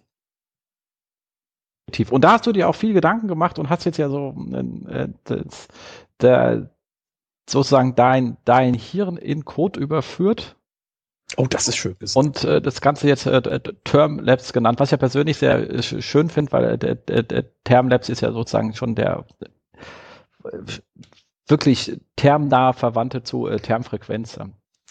Nur deswegen haben wir es ja auch so genannt. also, ähm, weil es geht um Terme. Früher habe ich ja immer gesagt, äh, Keywords ähm, weil das irgendwie hipper klang bei den SEOs. Ähm, aber äh, Keyword Labs ist, glaube ich, entweder belegt gewesen oder es klingt nicht so schön. Ähm, Termlabs.io, das IO ist ja wichtig, weil heute darf man ja nichts mehr bauen als Tool, wenn es nicht .io ist, habe ich mir sagen lassen. Ja, und, und die, man baut ja auch keine Tools mehr, sondern nur noch Plattformen. Das sei jetzt dahingestellt. Lösungen müssen es sein. Lösungen. Das stimmt. So, ähm, und da sind wir auch schon genau bei dem, was es nicht ist, Termlabs. ähm, ja, äh, viele werfen mir immer vor, hey, das ist alles so komplex, du hast ja das komplexeste Tool gebaut, ähm, was es nur gibt. Und da sage ich dann immer, ähm, dass es komplex ist, das weiß ich, weil man muss ja extrem viel damit machen können. Also ich will ja da ganz, ganz, ganz, ganz viele Einstellungsmöglichkeiten selbst haben, weil sonst würde ich es nicht benutzen, selbst. Ähm, das macht die Sache naturgemäß immer komplexer, als wenn du irgendwie nur eine Eingabeschlitz hast, dann Enter drückst und dann ist da die äh, Königslösung drin. Aber der, der, der zweite Fehler liegt im Ansatz. Ähm, dass wir eigentlich gar kein Tool gebaut haben, sondern dass Termlabs entstanden ist äh, aus der Historie. Ähm, ich war ja nie wirklich selbst als äh, Berater oder in der Agentur unterwegs, also am, am Kunden selbst, also nie wirklich Kundengeschäft gemacht, nur ganz, ganz, ganz selten, weil ich das extrem schwer finde, ähm, mit Kunden sich den ganzen Tag auseinanderzusetzen. Also es wäre nicht das, wo ich gerne bislang immer gearbeitet habe. Ähm, sprich, ich habe eigene Projekte gemacht. Bedeutet, eigene Projekte heißt, äh, die müssen sich irgendwie refinanzieren. Davon muss man leben können. Ähm, das ist so ein, ein, ganz anderes Mindset, glaube ich, und ein ganz anderes Setting, was man dann hat, wenn man ähm, äh, quasi selbst unternehmerisch tätig wird. Ähm, da gehören genauso Erfolge wie Misserfolge dazu, aber vor allem gehören für so einen Typen wie mich, der sehr äh, datengetrieben nerdy unterwegs ist, ähm, gehören halt möglichst viele Daten dazu, die man braucht. Ähm, nicht nur, weil ich alles aus SEO-Sicht messen will, sondern ähm, weil ich äh, Spieler bin, der gerne auf hohe Skalierung spielt. Sprich, wenn es was im Kleinen geklappt hat, mache ich das gerne groß, weil wenn es im Kleinen Geld gibt und man das mal 1000 machen kann, ist meist mal 1000 mehr Geld. Das finde ich spannend als Unternehmenskonzept. Skalierung ist für mich also wichtig, da brauche ich Tools. Dementsprechend äh, haben wir sehr früh immer nebenbei so in-house würde man heute sagen, Tools entwickelt, ähm, die wir halt einfach selbst für die tägliche Arbeit gebraucht haben. Ähm, da muss man jetzt aber dazu sagen, also ähm, wir haben natürlich nicht irgendwie jetzt was gebaut, was es auf dem Markt gab. Also so eine Sistrix, ist es eine Sistrix oder sagt man da eine Assist? Wie heißt denn das? Das ist einfach äh, Sistrix ohne okay, also, Artikel vorne dran. Ohne Artikel. Also Sistrix ohne Artikel äh, ist natürlich äh, im Toolportfolio bei uns äh, genauso mitgespielt, weil ähm, man früher oder später äh, das benutzen kann, positiv einsetzen kann und wenn man es äh, einfach kaufen kann am Markt, spare ich mir die Zeit, das selbst zu entwickeln. Also äh, ich bin da kein Depp und brauche irgendwas selbst nachbauen, wenn es das schon gibt. Aber extrem viel gab es halt am Markt leider nicht ähm, und wollte auch keiner für uns bauen oder in äh, vorhandene Tools integrieren. Ähm, und da äh, haben wir dann halt immer angefangen, nebenbei äh, selbst Sachen zu bauen. Also die, die, ich habe jetzt mal reingeschaut in die Historie. Die, die ersten Grundzüge für einige Tools, die jetzt in termlabs.io versammelt sind, kommen aus dem Jahr 2002. Ja, das ist lange her. Das ist extrem lange her. Ähm, ja, vor zwei Jahren habe ich dann angefangen, alles, was wir quasi an Tools intern mal gebaut haben, mir anzuschauen ähm, und zu gucken, was ist heute noch interessant und was kann man auf äh, heute äh, sauberes Setup stellen. Wir haben damals, also vor zwei Jahren angefangen, alles zu refactoren und neu auszuspielen. Ähm, alles auf eine saubere Plattform, hochskalierbar gestellt. Ähm,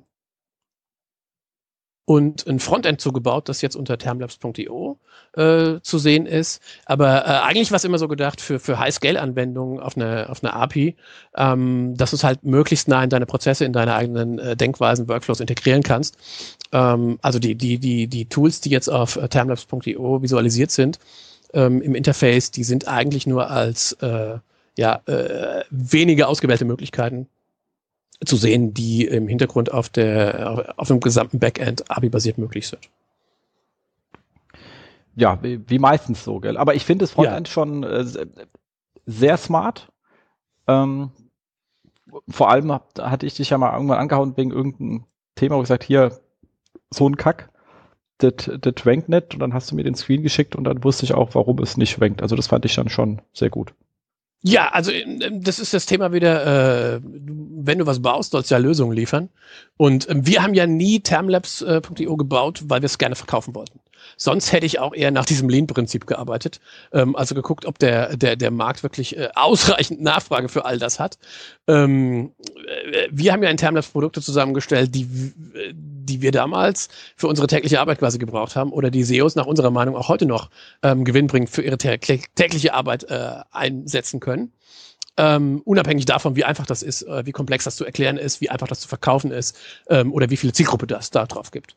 Ähm, also, das ist ja schon ein Unterschied. Und wenn du natürlich dann mit einem Problem zu mir kommst, dann ähm, äh, da habe ich jetzt Glück gehabt in dem Fall. Da hatten wir ein Tool dafür schon fertig gebaut, dass du es einfach sehen konntest. Ähm, sonst hätten es die Daten aber halt natürlich auch hergegeben bei uns.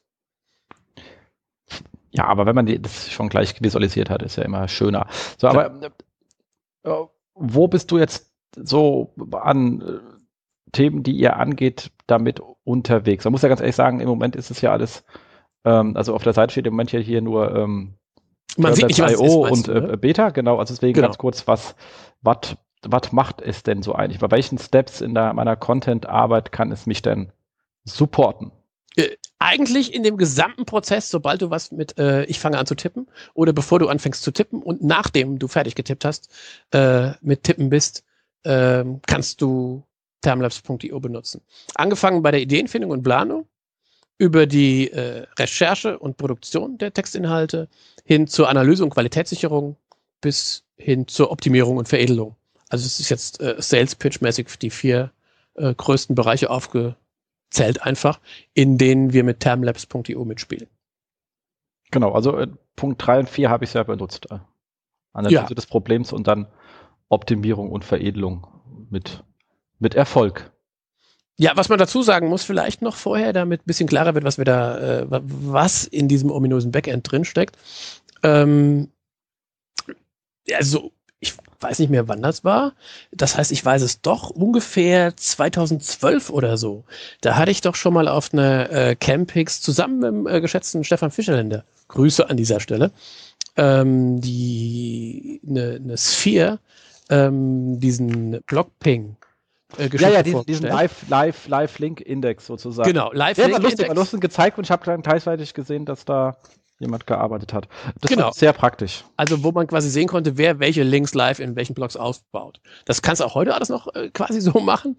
Ähm, äh, damals ist mir aber extrem wahnsinnigerweise, ähm, ist mir das vorher nicht eingefallen, wieder das Mursche Gesetz in Erinnerung gekommen, auf die harte Tour. Da war mir nämlich plötzlich bewusst, dass man äh, längst bezahlbar und äh, baubar so ein ähm, Webcrawl abbilden kann. Das ist mir irgendwie wie Schuppen vor den Augen gefallen. Also, ähm, also Moore's Law als äh, ne, die, die, die Komplexitätsverdopplung alle 12 bis 24 Monate. Ähm, also, dass alles größer und besser wird. Und äh, ich habe damit gar nicht gerechnet, dass es irgendwann möglich ist, für so einen äh, ähm, einfachen SEO sich einen eigenen äh, Index von äh, zum Beispiel ähm, äh, also einen eigenen deutschen Suchindex anzulegen. Bezahlbar und ähm, auch halbwegs performant, dass man da Abfragen machen kann. Früher haben wir, wenn überhaupt, mit so, mit so kleinen Testausschnitten im Indexing gearbeitet. Und plötzlich ist es äh, möglich gewesen. Das hätte ich fast verpasst, diese Entwicklung. Und ähm, dann war natürlich klar, äh, da kann man interessante Sachen mitmachen, wenn man wirklich jetzt performant äh, und preisgünstig ähm, Indexe vom äh, deutschsprachigen Web selbst sich sozusagen ins Kämmerchen legen kann. Ähm, und das fließt natürlich äh, extremst ähm, in termlabs.io ein, ist also an vielen Stellen. Es ist extrem viel einfacher, wenn du einen eigenen Index hast, beziehungsweise wenn du einen Zugriff auf einen ähm, kompletten Korpus hast, ähm, für sämtliche Art von Analysen, wo du einfach vorher nicht machen konntest. Das hast du jetzt aber sehr nett erzählt. Die anderen Menschen, die da draußen ja auf ähnlichen Themen unterwegs sind, erzählen ja immer, was für riesen Rechenfarben sie brauchen und deswegen alles hier. Ja, ich habe nicht gesagt, dass es billig ist und ich habe auch nicht gesagt, ähm, ähm, dass es alles so einfach ist. Ähm, du musst dir halt schon Gedanken machen, wie du das alles handelst, wie viel du weglässt und ob du Amazon äh, wirklich brauchst, wenn du mit Textinhalten dich beschäftigst. Ich sage ja auch nicht, wir haben komplett und ich sage auch nicht, wir haben alles perfekt. Ich sage äh, nur, wir haben so extrem viele Gedanken gemacht und ich hoffe, wir haben das in der äh, smarten Variante gelöst ähm, sodass daraus jetzt äh, Tools entstehen, die äh, ich zumindest vorher nicht hätte bauen können. Sehr gut.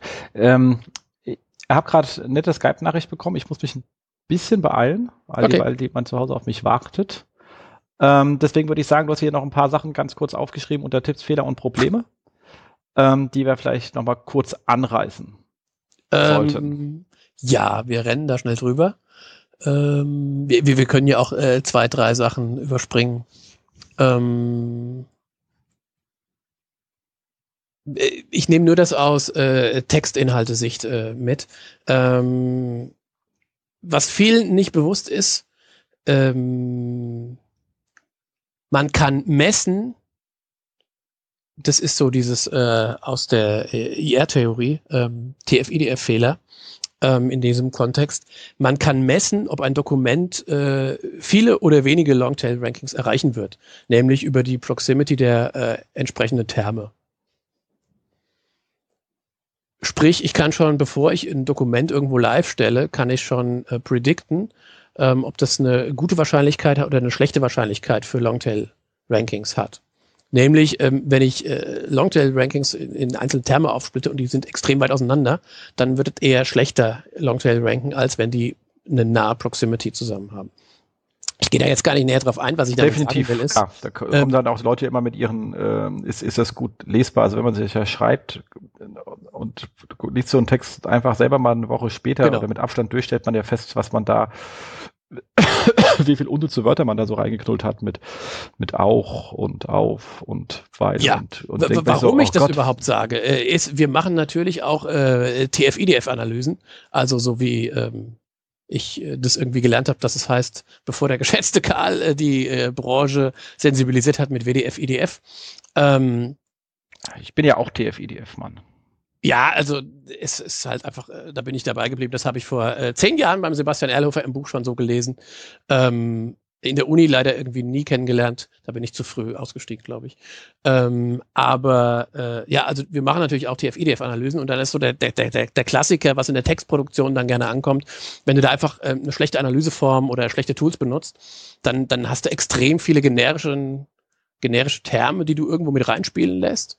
Ähm, und wenn halt Terme an sich in einem Kontext benutzt werden, für den sie nicht vorgesehen sind. Das klingt jetzt abstrakt, bedeutet aber, wenn der Texter einfach das irgendwo einfügt, weil es äh, noch auf seiner Must-Have-Liste steht, an irgendeiner Stelle, wo ein normaler Mensch das nicht erwarten würde, hast du im Normalfall einfach keine Proximität, äh, keine gute für Longtail-Queries.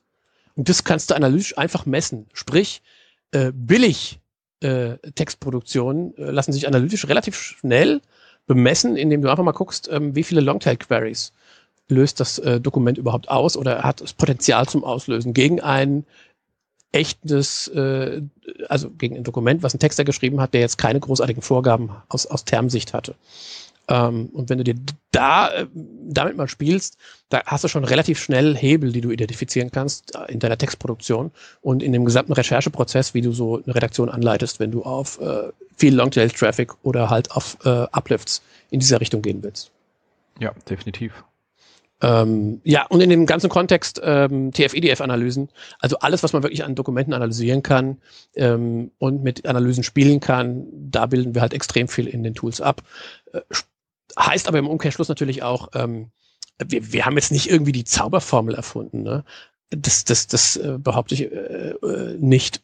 Damit will ich auch auf keinen Fall sagen, weil das wäre ja sinnlos, das gibt es nicht sowas. Ähm, wir machen halt datengetriebene TF-EDF-Analysen. Du musst halt schon selbst wissen, quasi, äh, was du am Ende als Ziel entweder äh, äh, auf was du einspielen willst, sprich, was deine Hypothese zum Testen entweder ist oder äh, was du mit der Analyse machen willst. Und dann äh, können wir dir die richtige äh, Tools dafür liefern. Aber jetzt einfach zu sagen, ähm, hier, ich will jetzt hier perfekt sein, ähm, was muss ich tun? Das ist immer so eine schwere, so ein schwerer Use Case, den ich ungern bespielen möchte. Genau, was bei dir sehr, sehr smart ist, ist jetzt dieser Analyse-Part, ähm, ist halt entgegen diesem Standard, ich habe da irgendwie äh, lustige Kurve, die dann eh keiner anschaut, weil alle schauen sich dann diese lustige Wort unter der Kurve an und knallen die halt rein. Sag du halt, du nimmst halt die ganzen Begriffe und sortierst die zu. Du sagst halt, das ist der Wortstamm und das Themengebiet und die sind dann irgendwie orange und das andere ist dann blau und dann grün und je nachdem, wie viele Farben drin sind, siehst du schon, wie viele unterschiedliche ähm, Wortgruppenarten drin sind. Und da kann man schon gleich sagen, welche sind denn eigentlich die für mich, für mich wichtige und welche gehen an meinem Thema vorbei. Also wir haben auch bunt, genau. Also das auch noch. Also das ja, ja, also, ohne, ohne Bund geht sowieso nicht. Also Aber wir haben natürlich alles auf einer JSON-API. JSON ist ja, macht ja alles besser. Aber für, für so Leute wie den Jens, der es bunt braucht, äh, es, es, es, es gibt auch das meiste in bunt. Ähm, und auch wenn wahrscheinlich ein äh, UX-Typ äh, immer noch überall Fehler findet, wir haben uns Mühe gegeben. Es ist, also es ist zumindest auch bunt. Aber äh, ja, äh, Jens, ähm, ich, ich würde da sogar gerne noch einen Satz weiterreden. Also ich finde es immer schwer, wenn ähm, wenn, wenn so, so, äh, äh, nee, den Satz muss ich anders anfangen. Ähm, es, es gibt häufig keine Perfektion. Und äh, Handlungsanweisungen äh, kann man nur dann darauf ableiten, wenn dein Zielumfeld genau darauf matcht, wie das quasi vorgesehen ist. Und deswegen tue ich mich ähm, bei so Thermanalysen oder überhaupt bei Analysen immer schwer, irgendwas für die Masse äh, zu postulieren und zu sagen, äh, das, es funktioniert für dich und es funktioniert für dich und für dich auch. Ähm, sprich, da muss jeder selbst drauf gucken.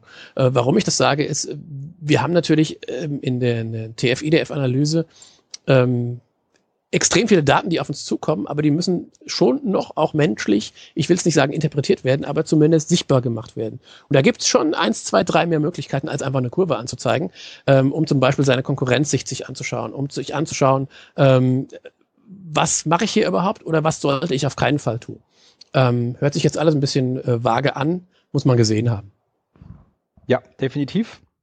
Aber weil man es gesehen haben muss, muss man ja sagen, ihr seid ja leider in einem Closed Beta. Aber ihr Zuhörer habt die Riesenchance, in dieses Closed Beta hineinzukommen. Und Thomas weiß wie.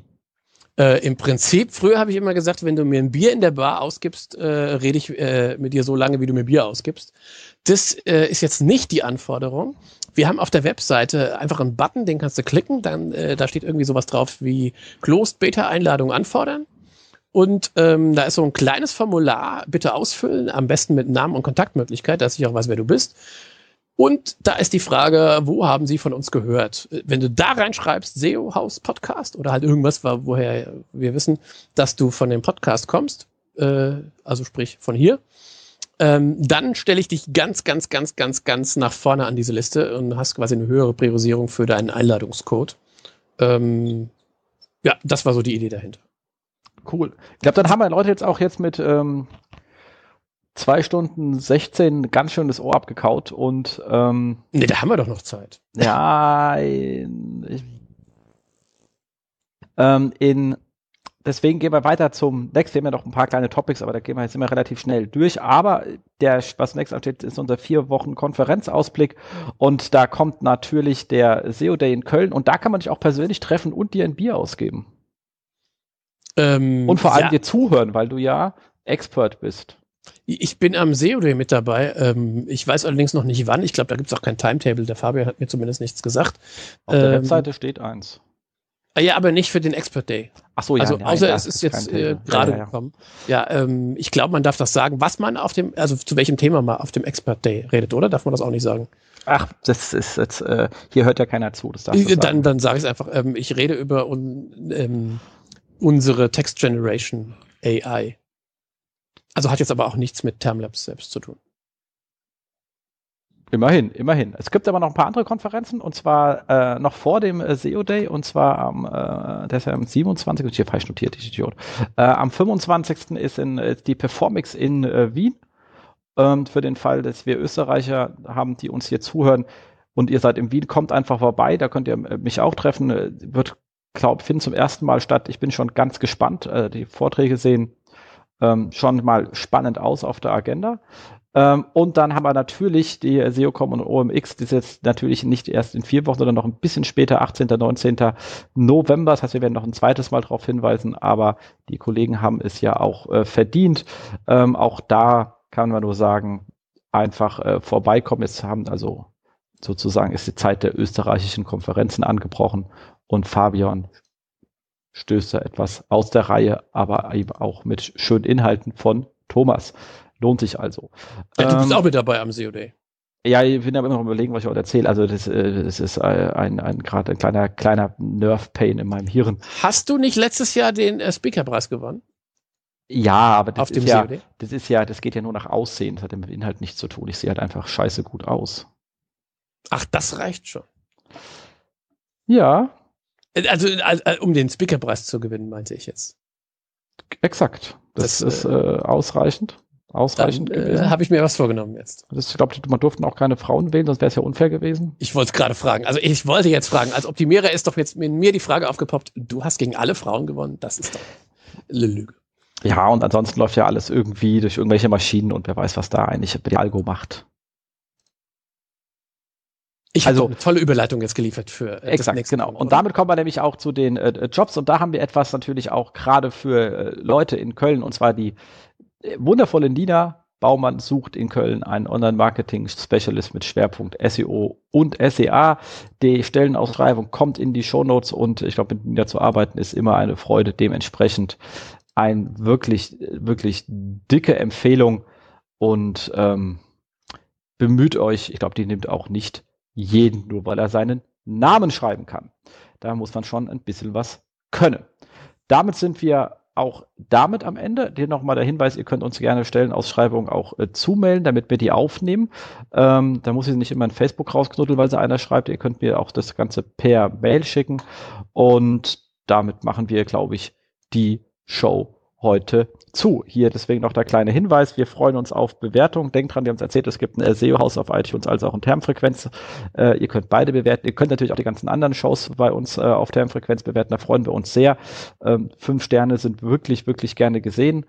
Freut auch unseren nicht vorhandenen Vermarkter. ähm, und ansonsten dabei sein kann und ein schönes Thema